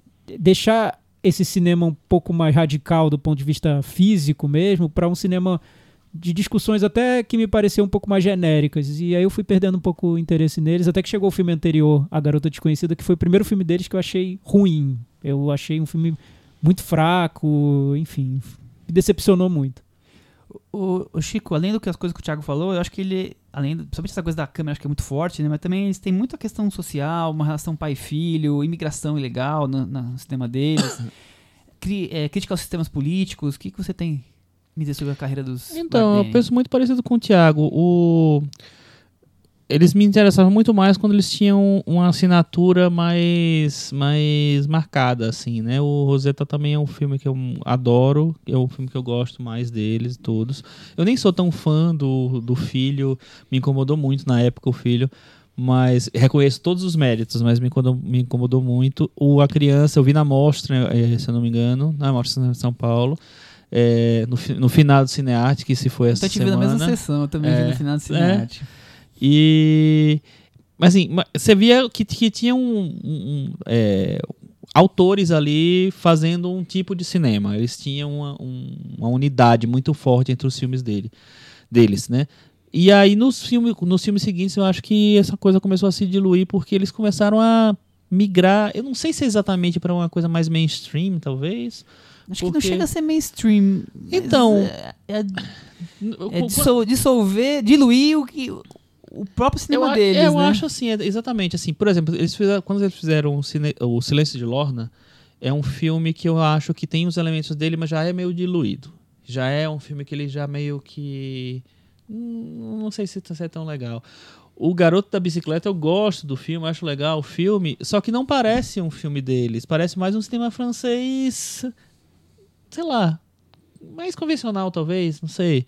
É, e o- quando eles fazem o, o, o filme com a Marion Cotillard, né? O, Dois é dias, chama? uma noite. Dois dias, uma noite. Que eu também não acho ruim, eu acho legal. Acho ela, é- ela é uma atriz que ela carrega filmes também, né? Tem isso. É, mas aí eles mudam completamente a proposta deles. É, Já, é- já é uma outra coisa, já é um outro tipo de coisa. Eles trabalhavam muito com atores que não eram muito famosos. Ficaram até famosos por causa dos Por filmes deles, dele, é. talvez, não sei. Mas é, eu acho que quando eles trabalham com a- um rosto muito conhecido, perde um pouco da, da- sei lá, da- do tipo de coisa que eles fazem mesmo. É, enfim, foi, então é um tem muitos altos e muitos baixos no, nas coisas que eu vi deles. Eu assino embaixo que vocês estão falando. Eu, só pra contar um pouquinho, eu é um daqueles cineastas que me fez ir atrás de buscar os filmes mais obscuros, mais desconhecidos deles, porque eles ficaram conhecidos pro mundo com a promessa, né? Que vem logo antes de É, do Rosetá quando eles ganharam É. a palma, né? Mas eles têm alguns filmes anteriores, então eu fui caçar o documentário, não sei o que lá, o filme que quase ninguém viu. Eu vi o primeiro filme, o primeiro longa deles, chama, acho que é Faust, eu não sei falar aqui em alemão. É sobre um- Faust, né? Faust, que é sobre um cara que chega na- no aeroporto e encontra os- o- as almas dos nazistas mortos e ele não consegue sair daquele aeroporto encontrando aquelas pessoas. É um filme tão forte, assim, é... É quase um, um Buñuel, só que nessa coisa de não conseguir sair daquele ambiente, só que com a questão nazista, com a questão da, da, da perda, do, todo o sofrimento. É um filme tão diferente, meio escuro. E aí depois eles foram criando essa carreira que a gente já conhece, a promessa sobre imigração ilegal, depois o, o, o quer dizer, são filmes que foram nos surpreendendo, né? E aí chegou num momento que eles começaram a tentar manter os mesmos temas ou voltar a esses temas, sempre crítica social, questões políticas fortes, mas talvez a idade já tenha deixado eles um pouco mais é, não tão criativos. Eu também tenho a Criança já não foi um filme que me surpreendeu tanto. O Senso de Lauren também já acho mais ou menos. Eu, go eu gosto do filme do, do Garoto de Bicicleta, eu gosto do Dois Dias Uma Noite, mas já mais distante do que aquele começo de carreira deles, onde nos impactava, né? Aquela câmera no, na nuca acompanhando as pessoas deixava a gente. Me deixava a flor da pele, com, com a vibração dos personagens. E aí depois eles chegaram nessa fase mais. Continuam sendo super reconhecidos, mas já tem pessoas que já começam a torcer o nariz, né? É, o que eu noto em entrevistas que eles dão é que eles sempre dizem que a intenção é se tornar que eles façam um cinema mais claro, mais simples, que tem mais acessível, porque eles querem transmitir a mensagem dos filmes para as pessoas. Eu imagino que talvez, mais gente, é é, talvez o que tenha acontecido é que esse, esses primeiros filmes são os filmes que a gente gosta mais. Eles são filmes que são muito fortes, mas que também não são acessíveis a tanta gente, não, né? Não, o próprio, é, o próprio filme O Filho, eu lembro que pessoas abandonavam a sessão, achavam que era um filme a, que, que meio que oprimia é quem estava é vendo. Marceneiro? É, do Marceneiro. É difícil Então, eram filmes que tinham tramas muito, muito tramas mínimas e que trabalhavam muito com silêncio, com cenas longas. Com sensações. É, né? Então, assim, eles estavam fazendo um cinema que, apesar de muito prestígio no circuito de arte, era um, cinema, era um cinema que não chegava a muita gente. Então, era mais codificado. É, talvez o, o, a intenção deles de ampliar esse público tenha aproximado o cinema deles de um, a formatos mais convencionais. E isso decepciona quem gostava dos primeiros filmes, como é o meu caso, porque eu esperava um cinema ainda mais forte e ele se tornou um cinema mais suave, né? Até chegar nesses últimos filmes que eu acho que são bem suaves mesmo. Eu não consigo ver aquele diretor do, dos primeiros filmes fazendo um, um, um filme como A Garota Desconhecida, o filme, que ele, o filme anterior deles. Que é quase um, um filme de investigação, de um crime. É, você acha tão horrível? Eu, assim? acho, eu acho muito eu acho, eu acho um piloto acho de fraco. série que não deu certo. E eu adoro aquela atriz. Que é a Adele Rainel. Adele Hanel. Mas eu achei um piloto de série que não deu certo. Piloto de série tipo CSI, assim. Então, mas aí talvez eles cheguem a um público maior, sem tantos problemas. Um público que vai entender a mensagem que eles querem passar. E para eles isso tá ok, nesse ponto da vida É. que eles estão. Né? Será que é isso? Eu acho Vai que pode saber. ser. Vamos pra sinopse? Vamos. É, o Chico tem os nomes dos atores aí? Vou precisar de dois. De dois? Tá, então vamos lá. Aos 13 anos, o garoto muçulmano Idir Ben Adi, que vive na Bélgica se convence que sua professora Miriam Akedio. é pecadora por ensinar árabe sem utilizar o Corão. Então decide matá-la e conviver com essas consequências. Decidi matá-la com as- umas influências aí, né? Pois é, isso que a gente vai discutir agora. Chico, o Thiago começou o filme anterior, agora é sua vez. Fanatismo religioso, muçulmanos na Bélgica, é disso que os Ardennes querem tratar hoje? Eu acho que eles querem tratar muito, você falou, né? a- imigração, é, choque de etnia e tal. Eles querem tratar disso. Só que eu acho tão delicado o tema, escolher esse tema para dois diretores belgas brancos ricos, entendeu? Falarem de, é é assim, eu acho, eu, teoricamente eu acho que todo mundo pode falar de tudo. Acho que não, não tem que ter restrição. Mas eu acho que entrar tão é, profunda. A, a tentativa é uma entrada tão profunda nesse, nessa discussão de fanatismo, é, de religião, do que é a religião, do que é ser árabe na Europa tal, que eu acho que. Eu não sei se eles, se eles têm essa. Essa.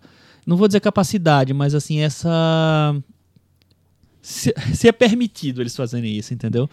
Porque eu acho que você tem que ter uma propriedade muito grande para falar disso. Você vai falar de coisas muito sérias ali.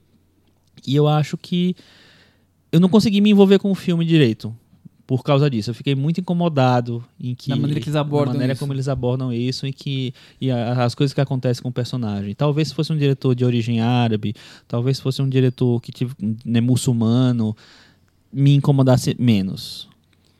E não sei você? se eu ia gostar mais do Sim, filme, sim, sim. mas Você tá dizendo, Chico, que foi mais ou menos se eles tivessem sido a Alessandra Negrini vestida de índio do cinema europeu? eu ou sou total fã da Alessandra Negrini. Eu acho que tá mais pra Green Book.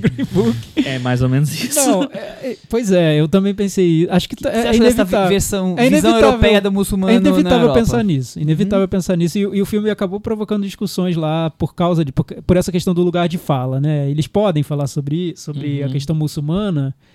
É, só porque eles são os Dardenne, então tá, tá liberado, pode falar sobre tudo que eles quiserem. Enfim, poder pode, né? O que a gente vai levar em Uhum. conta na hora de assistir ao filme é se aquilo parece autêntico, se, se parece que tem algo vivido ali, né? Se dá a impressão de que eles foram fundo na, na discussão, ou se é só um olhar é, de, de um turista passeando no museu é um sobre a história árabe, enfim. O, eu, eu também me incomodei, tanto que depois, quando terminou o filme, eu fui atrás do, do, de entrevistas com os diretores para tentar entender o que atraiu os dois a, a esse projeto. E aí eu fiquei menos incomodado com esse ator. Mas eu ainda acho um filme que não, não se resolve muito bem. Porque o que eles dizem é que a intenção com o filme era fazer um filme sobre essa a questão de se é ou não possível você tirar alguém desse estado de fanatismo, seja ele qual for, não especificamente um, um menino muçulmano que se torna um radical porque tá ali com mais influências, que é o que é o filme, né? Eles querem questionar se é possível tirar alguém dessa condição. É possível? E eles foram pesquisar sobre isso, foram entrevistar pessoas, falar em centros de apoio a jovens na Europa e tudo mais.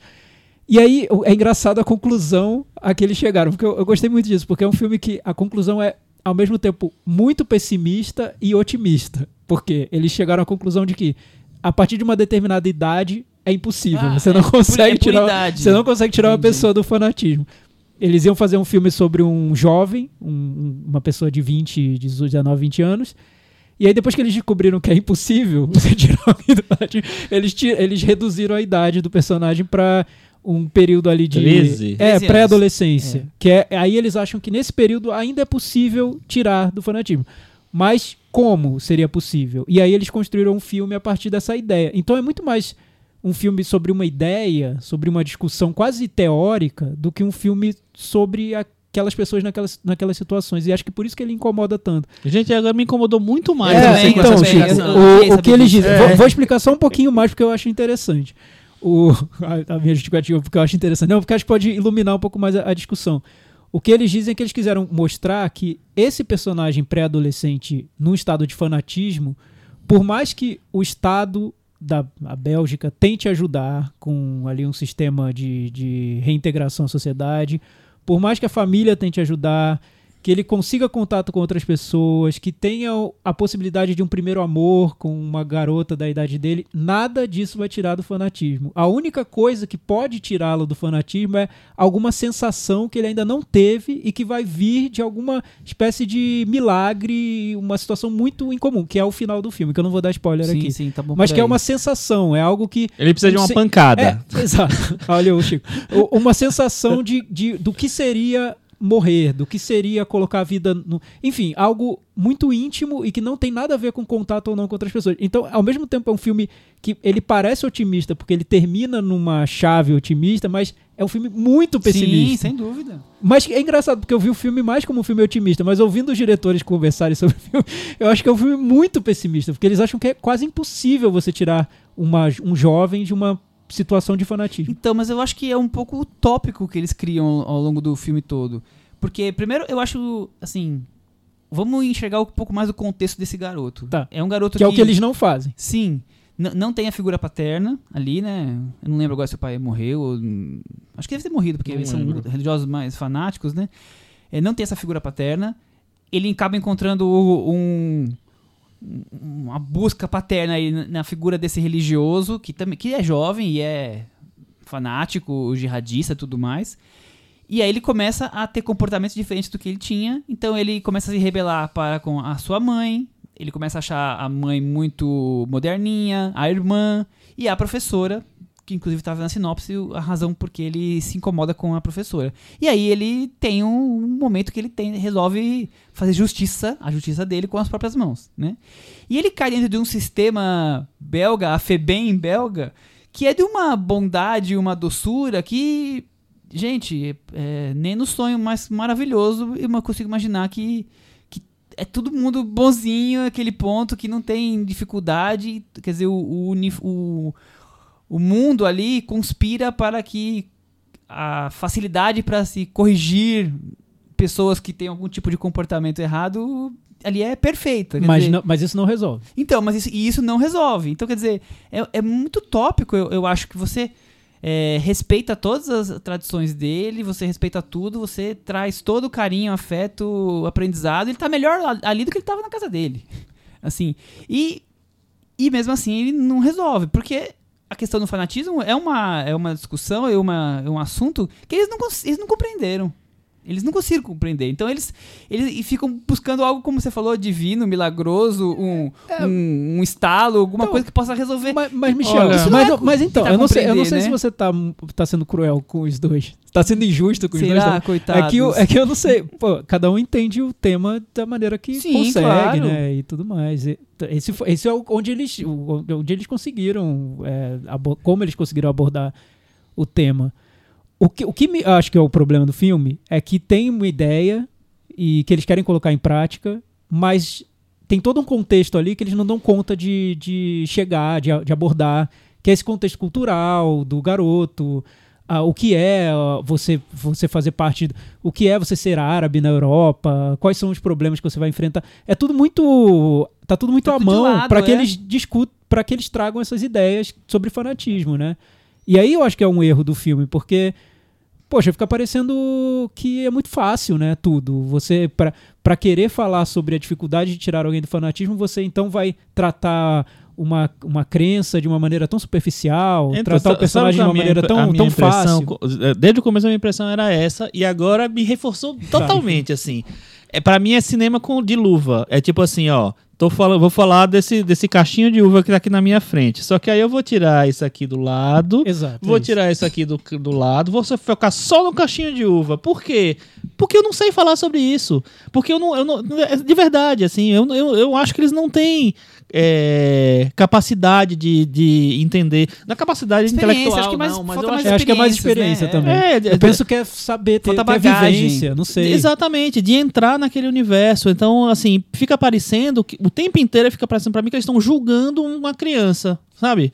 Que eles estão pegando, ó, criança, essa criança aqui, vamos lá, porque ela é problema, tal, não sei o que lá, e, enfim, aí você não, não sabe, você não contextualiza nada ali. O máximo, você, tem tipo 15 minutos de contextualização no começo, né? É, e, e, tá, e tá claro o que eles querem fazer, que eles quiseram colocar um garoto que parece um anjinho, né? Angelical, parece É. uma criança fofa e levado ao fanatismo pra provocar Eu acho esse, que tem até isso no começo, no fim. Ele é um bom garoto que É. mudou de comportamento, entendeu? É, e ele ainda tem. E a única ligação que ele tem ainda que você nota durante o filme mais de afeto é com a mãe, que se perde porque ele tá nessa, ideia, nessa idade, né, na pré-adolescência, ele quer um distanciamento, mas ainda tem essa vontade de provar alguma coisa pra mãe ou no ponto de vista dele levar a mãe para o que ele considera ser um bom caminho, né? E acho que essa, essa ideia da mãe, a ligação com a mãe vai, vai até o final do filme e tem parte nessa no que seria essa transformação do personagem no final. É, então, eu, eu acho que enquanto eles,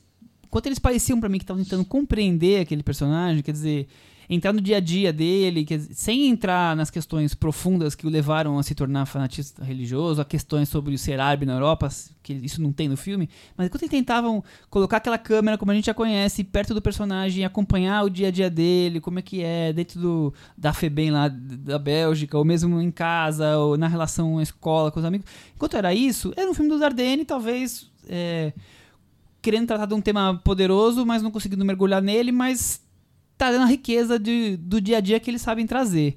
A partir do momento que o filme vai querendo me provar que é essa coisa do incorrigível e que só vai corrigir com, de uma tal maneira que o filme vai, pra mim, perdendo qualquer impacto que ele conseguia ter até então. E aí ele vai se diluindo, porque ele não conseguiu tratar os temas de maneira complexa e simplesmente, como o Chico falou, pegou só a caixinha de uva aqui na minha frente e abandonou o resto.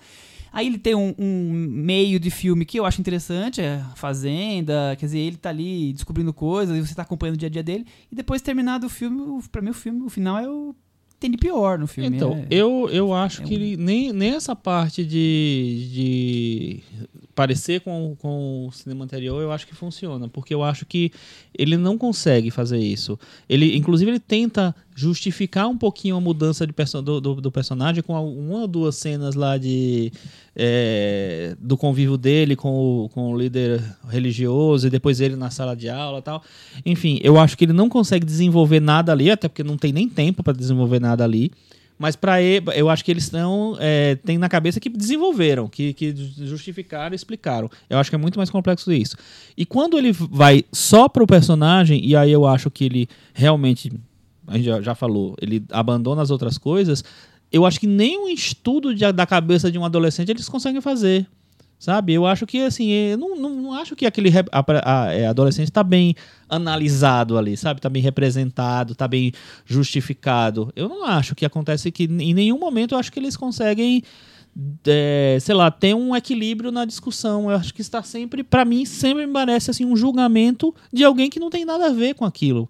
Que está de fora e que não tem elemento nenhum para dar informação sobre aquilo, para dar é, fazer qualquer avaliação sobre aquela situação. Então, para mim é um filme que não funciona mesmo. É, parece que não é, não é ouvir uma opinião de alguém que não deveria que pode, todo mundo tem, todo mundo pode dar opinião sobre quiser, tudo. Claro. É, a gente fica aqui dando opinião sobre tudo, é um Inclusive exemplo. a gente, é, né? Tá mas, o, mas talvez sabe quando você ouve alguém dando opinião sobre um assunto e você percebe que aquela opinião não faz diferença nenhuma pro assunto, porque aquelas pessoas não têm nada muito a acrescentar sobre isso. Eu acho ou que, so, é isso. Ou, Eu acho que chegou quando... nesse ponto. É, é. Enfim. Ou, ou, ou, quando, ou quando você ouve alguém dando uma opinião sobre o assunto a pessoa tem tanta informação que você resolve se calar porque é, aquela sim, pessoa exato. tem informação. É, tem e que, você que não foi, tem, entendeu? Que foi, ó, vou comparar então. Um, então um eles filme. não se calaram. Eles não. tinham que se calar. eu vou ver, eu não sei. Por que não te calas? Não, pode falar. Pode falar. Eu não, não sou tão radical quanto, quanto o Chico não, nisso. Eu acho que pode falar, fala, mas a gente também tem o direito de achar que, de achar que, que é irrelevante. Que é frágil, né? Mas eu, eu, acho que dá pra comparar muito com um filme recente que a gente gostou. Eu, na minha opinião, dá pra comparar porque o, o Sinônimos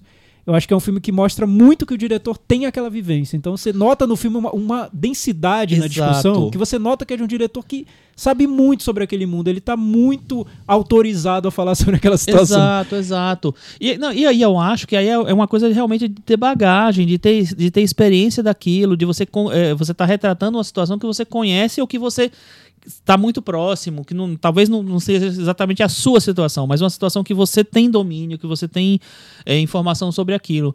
Então, e aí é interessante como assim, um cara que vive, que vive ou que, que, tem informação sobre aquilo faz um filme como Sinônimos e a gente recebe, a, que a, a, gente que não tem nada a ver com aquela situação, entende, consegue pegar tudo, tudo que ele quer transmitir ali, tudo, tudo que ele tenta, todas as situações que ele tenta construir ali, é, e isso toca a gente. E ao contrário de que de, de quando um, é, sei lá, dois diretores que não têm realmente uma, um, uma vivência com, a, com, a, com, aquela história fazem um filme e o filme não se comunica nem, de, de nenhum jeito com a gente porque você não você, você vê que não que sei lá não tem nada muito frutífero ali então, é. assim, são eu, eu dois momentos bem diferentes. E eu vejo como um problema você criar já uma, uma ideia, um, uma mensagem já tão fechada e que, me, nesse caso, me parece, ouvindo os dois conversarem sobre o filme, me parece determinista mesmo. Porque se você parte do princípio de que não vai, nada vai regenerar aquele personagem, só uma coisa que você já sabe qual é e que você vai mostrar no final do filme, você matou o personagem, é, né? Claro. Você não deu nenhuma possibilidade que, pro personagem até te surpreender e ser humano, porque o, o humano não vai seguir a cartilha que você determinar para ele. Não adianta. Você pode determinar que todo adolescente que se tornar fanático só vai se regenerar se acontecer algo X com ele. Não, desculpa. Não, vai acontecer N possibilidades com adolescentes diferentes, é em contextos as, diferentes. As experiências dele vão trazer em mundos diferentes. então, tudo bem, eles acham isso e respeito. É, o, é o que está na cabeça deles que quiseram fazer um filme tese, né, sobre isso. Mas, poxa, você matou a humanidade do personagem, né? O personagem não existe. Ele é um jogo, um joguete que você vai usar para confirmar o, o, a ideia que você faz sobre fanatismo.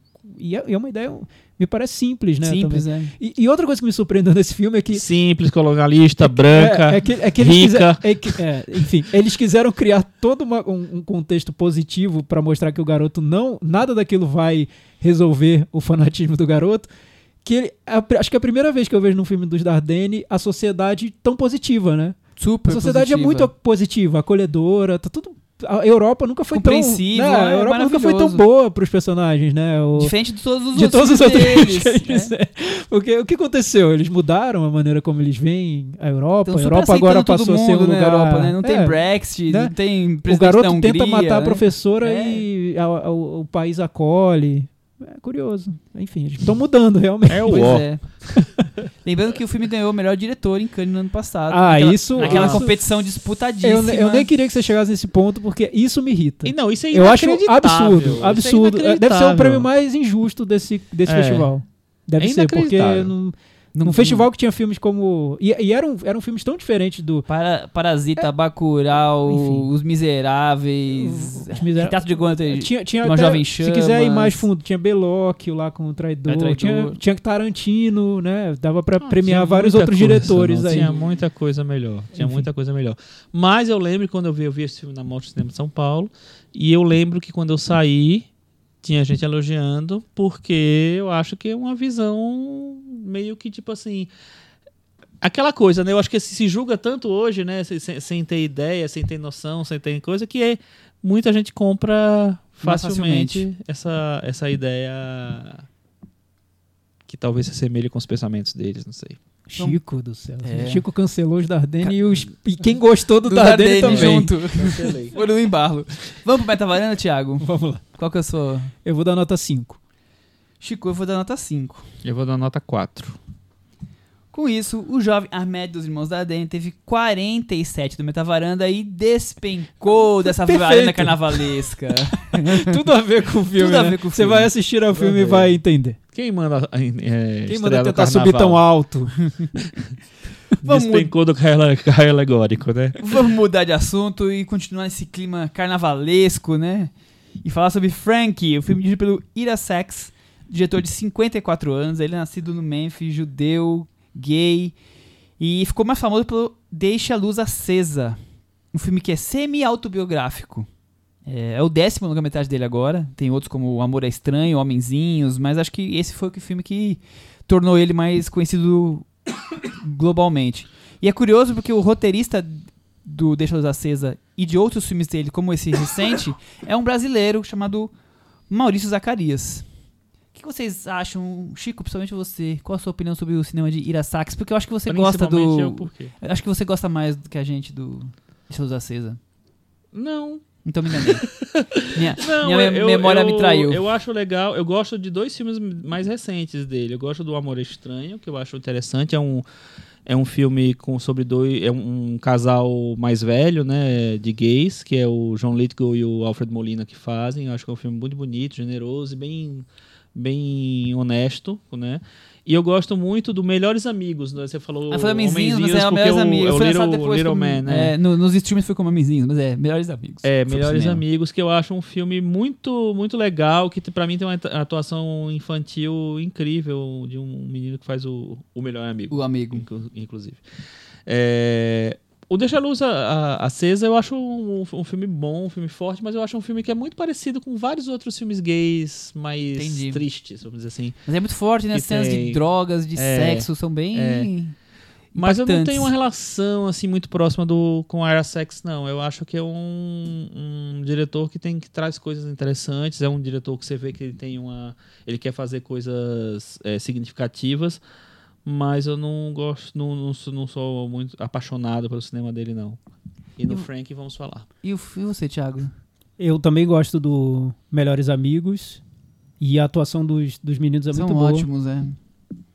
O, o Amor Estranho, eu acho que é. Eu, eu gostei do filme. Eu achei bem dirigido. Aliás, foi o filme que a Isabelle Huppert viu, gostou muito Quis trabalhar com e ele? pediu pra trabalhar com ele por causa do, do filme, O Amor é Estranho. Então é um diretor que. O que, o que pode ser bem interessante no, no- na maneira como ele filma é que ele tem é, um olhar que foge do que seria o, o cinema indie americano mais típico nessa questão das nacionalidades, porque ele tenta trabalhar com equipes de vários, de, com pessoas de vários lugares diferentes e parece que realmente, sinceramente, ele vê a vida de uma maneira mais ampla, sem, sem, a- sem se ligar tanto à fronteira americana, né?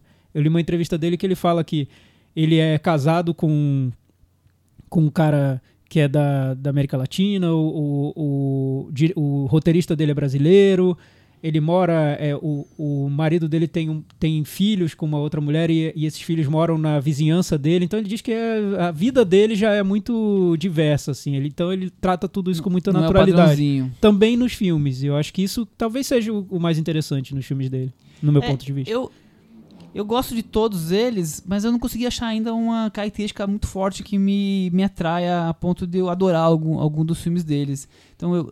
Deixa Acho que eu- talvez o Melhores Amigos seja o filme que mais fale comigo.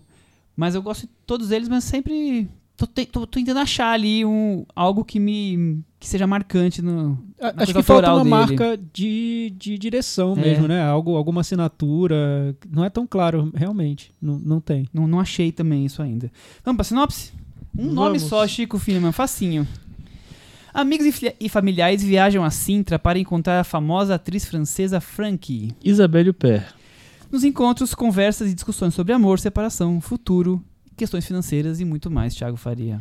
O filme que passou na competição do Festival de Cannes também. Na mesma competição mesma do Jovem. Amédio, de Parasita, do filme do Tarantino. Saiu de um Tava lá. Almodóvar. Tinha, tinha o Almodóvar né, também. Tinha o né, Almodóvar, é Rigoli. Nossa, verdade. Almodóvar. Outro que Aí, perdeu o porra, prêmio de direção. Almodóvar, puta- Ah, meu Deus. Enfim, o Frank não ganhou nada, né, no, no festival. É, é um absurdo? Não, e, e também foi um dos filmes menos elogiados, Sim, né? sim, ele passou mais esquecido um pouco. Aliás, se esperava, eh, era, era grande a expectativa, porque o Sachs é um diretor que vem crescendo nos festivais, as pessoas vêm elogiando os filmes, e quando esse filme foi exibido, a- a- as reações não foram tão favoráveis. Acho que teve uma decepção ali com o resultado. É verdade. Chico, Eric Romé, Sang-Soo, Woody, Woody Allen, ele tem influências ali, Olha, óbvias, eu-. Então, eu acho que todos esses, mas o que mais me chamou a atenção pra mim, eu lembrei muito de uma pessoa no, durante- enquanto eu vi o, o Frank, que é o Thiago Faria. Ah, olha! O, Ti- o, Thiago, mim- o Thiago faria esse filme? O Thiago não faria. Não. Porque, nem o Hong Sang-soo, mas eu acho que a intenção dele, cara, eu acho que ele viu muito filme do Hong Sang-soo, porque assim, são personagens andando conversando. Que cineasta faz isso hoje em dia? Hong Sang-soo, entendeu? Pode, você pode dizer que tem, é, são outros temas, outras discussões, outro tipo de, de, sei lá, de linguagem e tal. Eu acho também, mas eu acho que a inspiração dele me parece muito clara. Porque parece muito com é, uma versão diluída de vários filmes do Sang-soo. E aí eu acho, não sei porque que ele escolheu Sintra, talvez porque o Sang-soo foi pra Paris uma vez. Eu vi Noite e Dia depois, viu? Ah, e aí, É, gostei. gostou? Gostei. Gostei, mas não achei tão maravilhoso, não. É, e eu, eu- Inclusive, eu vi vários filmes coreanos esse ano. Muitos filmes coreanos. É o tipo o terceiro país que eu vi mais. E aí o que acontece? O, eu acho que ele tentou fazer uma criar uma fórmula que é o Sang-soo. Aí cu- tudo bem, é um, tem muito do Homer também, até porque o, Song, o Sang-soo foi muito influenciado pelo Homer também, eu acho. É, tem esse cinema de. Tem, eu acho que tem um pouco de influência do Woody Allen também, porque tem essa coisa de ter um pouco de humor o tempo inteiro. É, e acabou. Pra mim é um filme que, assim, eu, eu acho um filme simpático.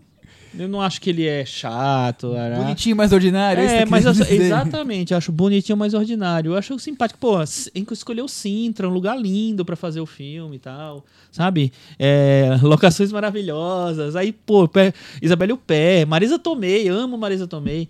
E aí tal. E aí? É, Pra onde, pra onde, querer, onde queremos chegar É, eu acho que ele pega. nessa a- caminhada toda? É, a semelhança entre todos esses cineastas que a gente falou aqui, ele pega principalmente.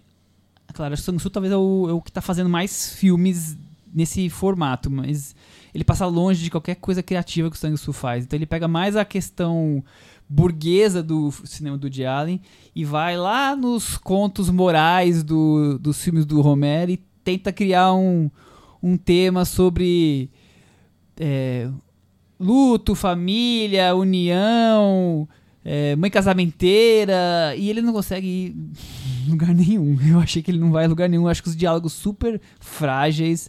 Eu acho que os encontros são montados de uma forma completamente oposta ao que a gente falou do Linklater, de nada naturais e autênticas são as conversas, é tudo em empurro terapia, sabe? Agora nós vamos falar de tal tema, vamos empurrar isso aqui pra poder as pessoas comprarem. Achei que não ficou nada suave. Thiago, e você? Que é especialista em sanguessuga. É, então, só pra decepcioná-los um pouquinho, eu também fiquei decepcionado. O Ira Sex diz que a inspiração dele não foi desses. nem Homer, foi Satyajit Ray- Ray, um Ah. filme de 1962 que é sobre uma família que tira férias no Himalaia e o filme tem nove histórias que se passam em um dia. Depois que ele falou a trama, eu pensei, ele copiou o filme, porque é isso, é exatamente isso. E ele fala na cara dura. Acho que é porque ele cansou de ser comparado com Sang-Soo e Homer, que ele falou, vou logo abrir minha referência principal pra pararem de encher meu saco. Tem então, um outro nome. é o Satyajit Ray com um filme chamado. É que não tem tradução nem nome em inglês. É Kanshen Jun Ka. Caramba. Tirou De 10. 1962. Então, é uma família de férias. E o- aí, o que ele fez? Ele levou uma família de férias, só que em Sintra. Sintra foi a, a uma dica do roteirista brasileiro dele, porque o roteirista brasileiro tem, tem origem portuguesa, então ele conhecia a cidade, passou a infância lá, viajou muito pra lá, tinha boas lembranças e quis levá-los para fazer um filme lá. Então, ele pegou uma família em Sintra, com um roteiro que, que se fragmenta em nove historinhas ali. Com, é exatamente nove, é como Você o filme contou? do Satyajit Ray. Né? Ele fala isso, que é Tá. exatamente nove. São nove historinhas que se passam no período de um dia, 24 horas, em torno de uma personagem forte, Isabelle Huppert. Ele fez o filme pensando já nos atores que interpretariam os personagens. E é isso. Eu, apesar da explicação dele, não me convenci. Acho que tem muito do, do Sang-Soo e do, e do Homer também, na maneira como ele constrói o, a trama. Ele tenta fazer um filme muito conversado, né? Como- Quando a gente pensa em filmes conversados, a gente lembra do Sang-Soo, do Homer, do Linklater. Então, ele tenta entrar nesse mundo e usando as conversas para sugerir discussões maiores sobre grandes temas, né? E é nisso que eu acho que o filme falha. Nenhum grande Então, tema ele é- consegue ser profundo, então, né? Pra mim o problema é que é nisso que o filme falha, porque é o que eu falei sobre o filme do Linklater, Antes do Amanhecer. Ele podia ter errado de cinco maneiras. Uma dessas maneiras seria como o Frank erra, que é cadê as discussões? Cadê os grandes temas? Cadê os diálogos, né? Se você se propõe a construir um filme de diálogo, de conversa, tem que ter trabalho para construir bons diálogos, né? Que as conversas pareçam ao, ao mesmo tempo que sejam profundas e, e pareçam naturais e tal, é, essa, é esse o objetivo, é isso que você quer. Eu sinto que o filme tem um buraco nos diálogos. Ele não, não, não sugere nada. Parece que os acho- personagens estão se trombando e falando Isso, sobre nada. trombando, é, é tão desengonçada a É. construção das, dos diálogos, porque o Greg Kinnear encontra com a Isabelle Huppert do nada, e aí dá dois passos depois ele já tá encontrando com a Maisa Tomei, e logo a cena a seguir já é a Maisa Tomei conversando com o Jeremy Renner. Nada. E, e- e fora que ele usa uma muleta muito apelativa, que é você. que acho que Sang-Soo, poucos diretores teriam coragem de usar, porque eu acho muito apelativa, que é você pegar uma personagem principal que tá prestes a morrer. Tá doente. Enfim. Não, é, e tem outra aí, coisa que eu acho aí que você dilui- tem um grande tema que você não Sim. sabe tratar. E eu né? acho que tem outra coisa que dilui ainda mais tudo, que é o seguinte, essa, é, quando você olha, você tem um elenco internacional. Então você tem a- o Pé e outros franceses, você tem o Brandon Gleeson que é inglês, você tem a Marisa Tomei, o Greg Kinnear, que são Tem- americanos. e o assim, francês. E é. pra aí? E aí você vai pra onde com isso, sabe? Tipo assim, o que é que você fez com isso? Você fez nada. Eu acho que o, que- que o, o filme carece disso, assim. É um filme que tem diálogozinhos interessantes às vezes. Mas assim, esses diálogos não, não formam um filme pra mim. Parece um filme acho- coletivo, sabe? é, Aquele filme coletivo mas eu acho os sketches. diálogos. Imagina, o Sang-Soo, que muita gente critica, inclusive pessoas que estão aqui nessa mesa agora. Inclusive eu mesmo. Alguns filmes dele, ele faz os roteiros na manhã das filmagens. Ele conversa com o ator, Tá explicado. Não, ele conversa com o eu ator, senta lá, escreve o roteiro e eles fazem as cenas. Poxa, o Ira Sex, o roteiro foi preparado antes do filme, ali foi conversado, pensado, imaginado, e os diálogos não tem nada ali dentro, né? Parece que não, não, não tem o que, o que trazer daquelas conversas, não, não, não sugerem nada. Você sai do filme vai conversar sobre o quê? Tem, tem sobre até o, o, o que, o, que, o que a vida re- reserva nesse momento de É, dúvida. sabe? eu Não tem acho- nada. Eu acho que no final não é um filme sobre uma pessoa que está morrendo. É uma pessoa que tem uma pessoa, um personagem que está morrendo, mas não é um filme que discute isso profundamente. É, e quando ele vai para esses bastidores de família, essas historinhas da família, me parece que ele vai ele quer fazer uma comédia da vida privada, não, sei lá, como é o nome daquele que passado que era no Fantástico, que era do Nelson Rodrigues. A vida como ela é. A vida como ela é sem Nelson Rodrigues, sem ninguém, na verdade, sem quase ninguém. Eu acho super pouco, sem de brilho, verdade. sem assim. E as tramas são E muito tem até banais, o Carloto é. Cota, o ator do Tabu e do Diamantino, tá lá. Ou seja, ainda tem um português, é porque tá em Sintra, né? Então, é- essa coisa de, de muitos, muitas nacionalidades me parece, assim, uma falta de... de de, ma de massa, de material, assim. Aí ele, ele meio que, sei lá, tenta tapar a peneira com, com essas muletas que é tipo assim, ah, tem um elenco internacional, estou gravando num outro país e tal. Não rolou, E, e as tramas são. Eu, A novela das eu, eu oito acho que são muito fáceis, né? Por exemplo, a trama da, da Marisa Tomei, ela vai viajar com o Greg Kin- Kinnear. Eles estão ali no relacionamento, ali hum, passeando, não, não querem nada, ela não quer nada muito profundo e nada. De repente ele propõe que os dois tenham um relacionamento mais sério e se mudem, vivam juntos. Ela fica ali indecisa e sai perdida no meio do mato. É, É, isso, é, a essas trama é, co- essa. é, é. Imagina, precisa E ter muita São criatividade. nove vezes esse tipo É, de, de coisa a outra que eu acho a pior de todas é a da garota adolescente que pega um bonde pra ir pra praia. É legal, Encontra a um é garoto-. Eu acho a praia é muito bonita. A Aliás, é os azulejos desse filme acho que são, São um grande destaque. é, Incríveis os é. azulejos. Melhor Pra ver tão interessante o filme que pra mim os azulejos brilharam ali durante o filme. Ela vai pra praia num bonde, com, encontra um garoto com papo furadíssimo, não tá falando nada com nada. Eles vão pro, pra praia, eles começam a caminhar na- nas pedras, o garoto conta que ia naquela praia quando era adolescente, porque o pai e a mãe. Acabou. Acabou a história. Não tem mais nada. É isso. Saudade de Linklater. Não, saudade viu? do Romer, né? Saudade do Romer, porque, poxa vida. Então, Vocês acham que é um filme sobre white people problems? Não, Não, é, é- é pior que, que isso. É um filme que não consegue ter nenhum conteúdo. eu nem vi os problems. Eu É, queria ter visto white os problems. people. A White People. Tem, tem um, Não, porque- personagem porque tem- negro. Porque tem, dois negros, personagens. né? É, Dois tem personagens negros, é verdade. não é nem isso. É, É, porque faltou os também os problems. personagens deles também, umas briguinhas de casal que nada não é. tem. Eu acho que faltou Pouco texto relevância, mesmo. é, Acho que faltou faltou texto, roteiro, é, faltou né? Faltou, faltou. Ele quis viajar pra Sintra. Foi isso. Porque é filmado de maneira bonita, elegante. É, tem umas cenas meio ali Tem umas na- cenas- no mato. A cena na caminhada lá, que é, o- É. o, câmera, a plano aberto é bonita. A mas- praia é linda. Eu fiquei com vontade de ir pra Sintra. Sim, eu já fui a Sintra. É lindo, eu fui realmente. também, É, é, eu lá tô- é lindo. tô é pensando. bonito. Porque aquela praia, um arraso, né? E É. os azulejos muito bonitos. Mas a praia deve ser distante, porque Sintra não tem praia, né? É longe. Não, você praia. pega o bondinho e chega na praia. Isso eu entendi com o Então, filme, né? mas Porque é não tinha mais nada pra ver. tamanho, não tinha né? mais nada Isso pra ver. Deve ser Estoril ali, que é pertinho. É, É, você pega o bonde tipo, e chega lá e é super tranquilo. O clima parece agradável. Mas Tem eu- umas eu- construções eu, históricas, eu, muita eu igreja. fiquei pensando assim, gente, é sobre o que o filme? Não é sobre a personagem que tá morrendo. E mesmo se fosse, já ia ser.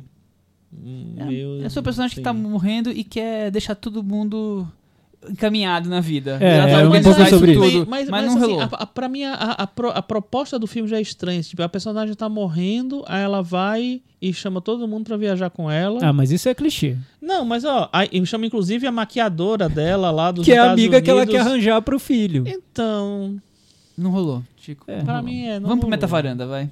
Traz você a sua vez agora. Eu dou nota 4,5.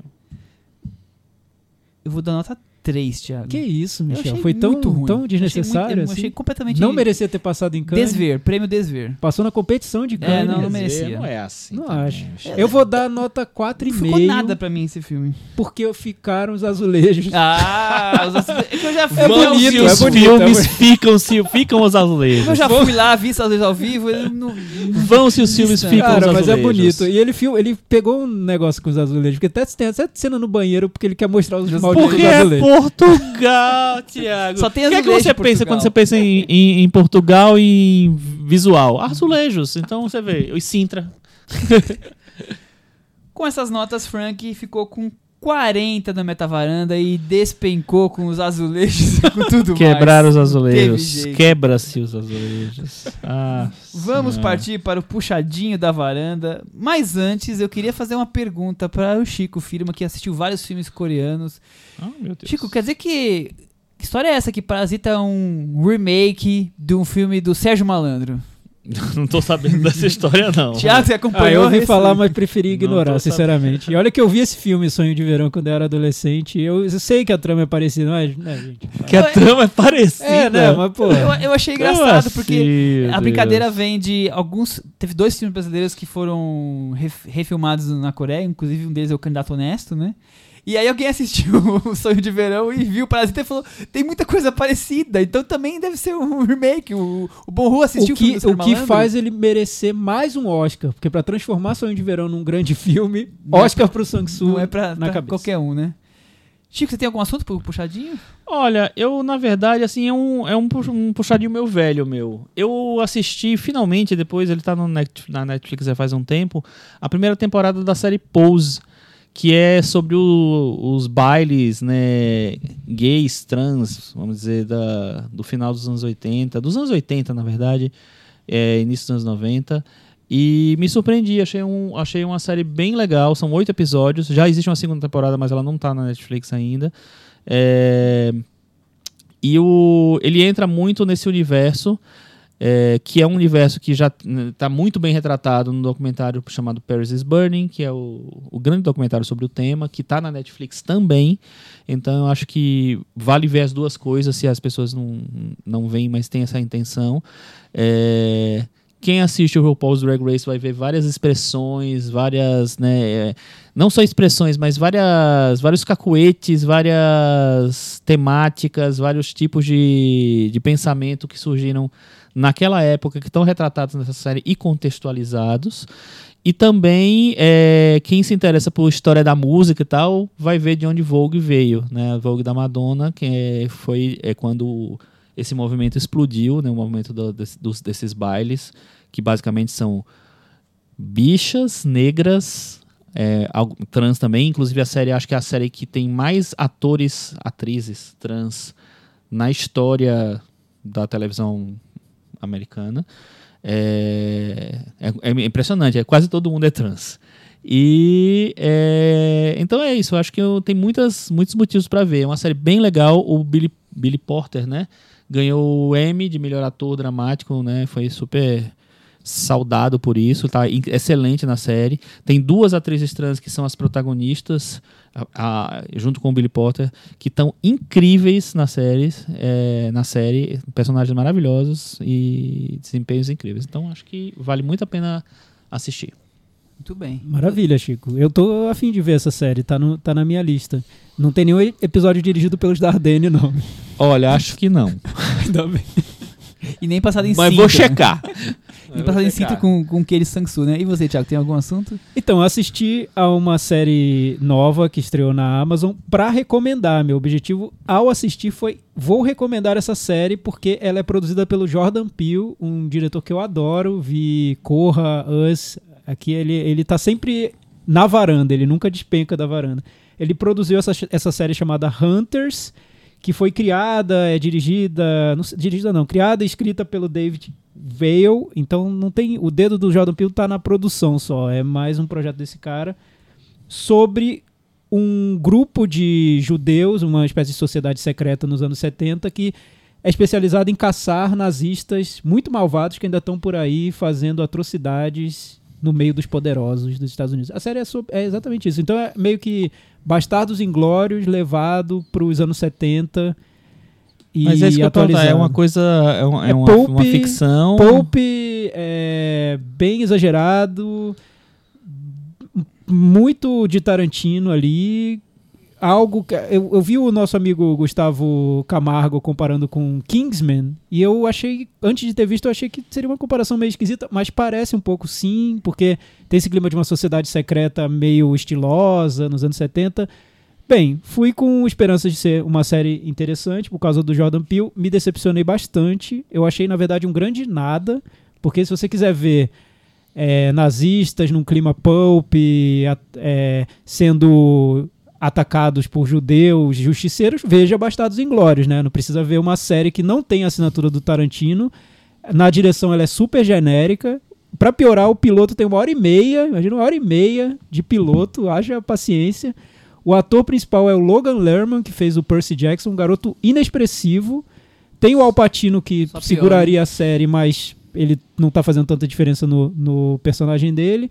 Enfim, eu achei decepcionante. Talvez melhore nos próximos episódios, mas eu não pretendo acompanhá-los. E é isso. Ok. Caiu da varanda do, do Thiago Faria. Tô achando também.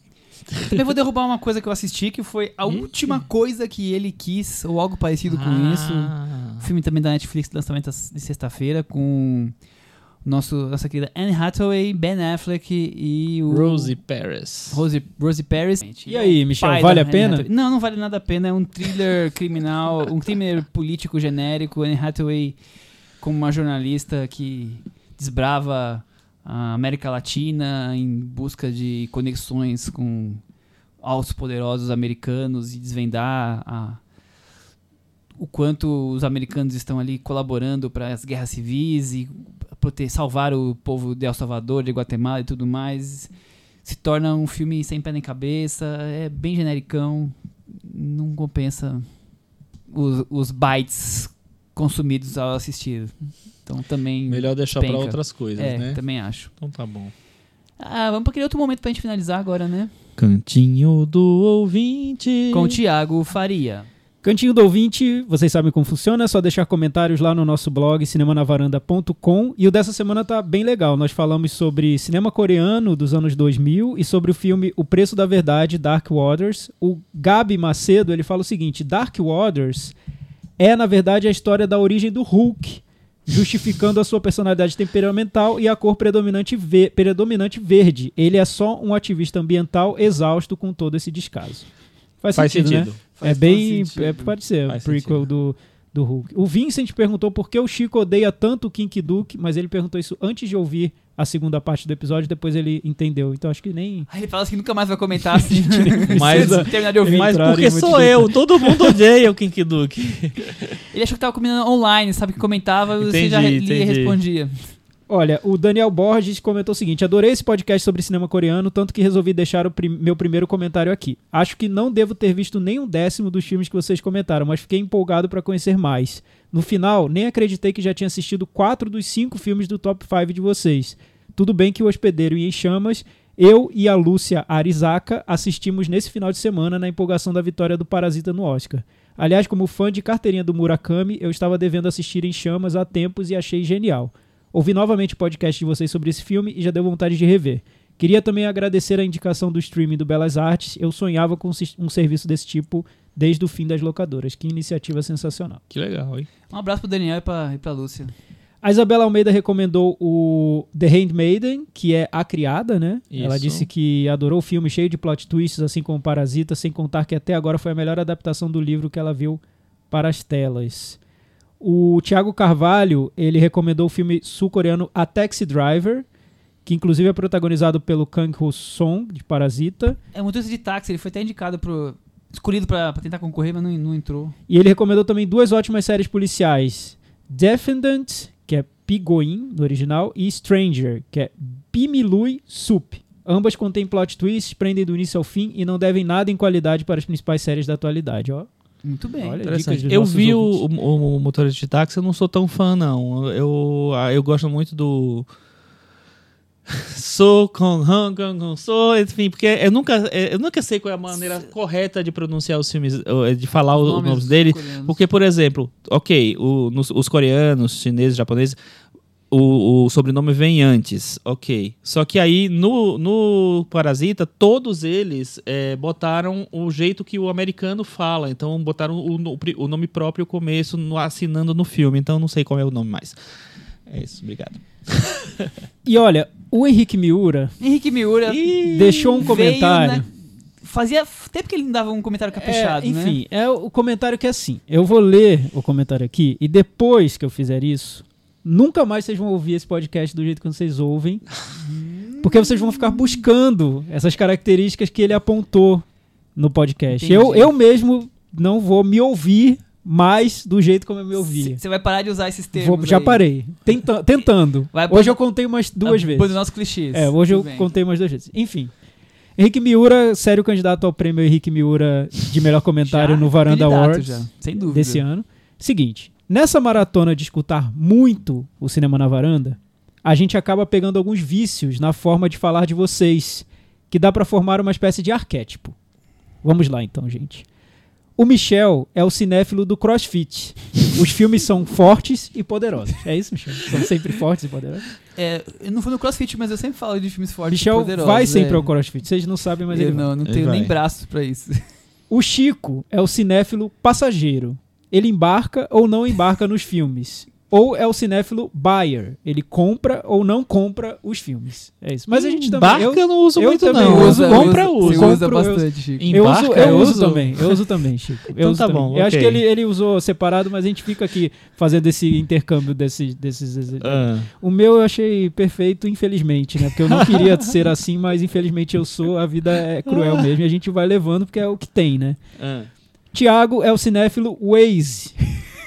Waze. Tá sempre vendo onde os filmes querem chegar, onde eles chegam, onde eles queriam ter chego, mas não conseguiram, e não gostar de onde eles chegaram. Muitas vezes eu gosto também, né, Henrique? E a Cris, que infelizmente não tá aqui com a gente hoje, é a cinéfila Glorinha. Não vi, não posso opinar. então, eu acho que sim, eu sempre tô falando um pouco sobre isso, porque eu, eu tento ler sobre o por que os filmes foram feitos, entrevistas com os diretores, eu tento identificar o que aconteceu ali no processo do filme. E aí eu fico avaliando na minha cabeça se eles chegaram no meu Waze pessoal, se eles chegaram lá, se eles chegaram perto de lá, se foram queriam ir para um lugar e foram para outro.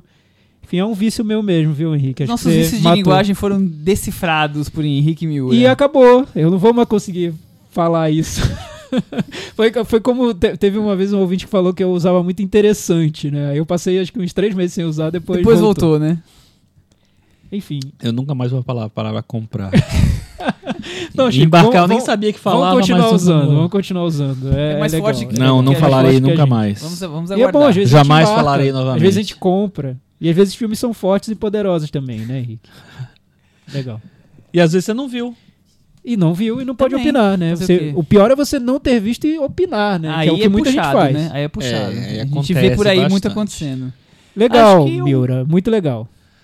Muito obrigado, Henrique Miura, É por tradução. trazer esse momento mágico que só você sabe trazer. Pena que é de seis, seis meses, mais ou menos, que ele tem trazido, né? Ele podia ser mais É. comum esses comentários ácidos, É. criativos dele. Queria dizer que pelo, finalmente você se candidata propriamente prêmio. ao E eu acho que se candidatou prêmio Chegou Miura, com né? força, hein? Chegou É. com força. Chegou Eu- com eu força. Comprei, embarquei e eu acho que ele É um chegou onde queria ter chegado. Comentário poderoso. Exato. Ah, eu acho que Poderoso. comentário é poderoso. é verdade. É isso aí, até semana que vem. Tchau. Tchau, gente.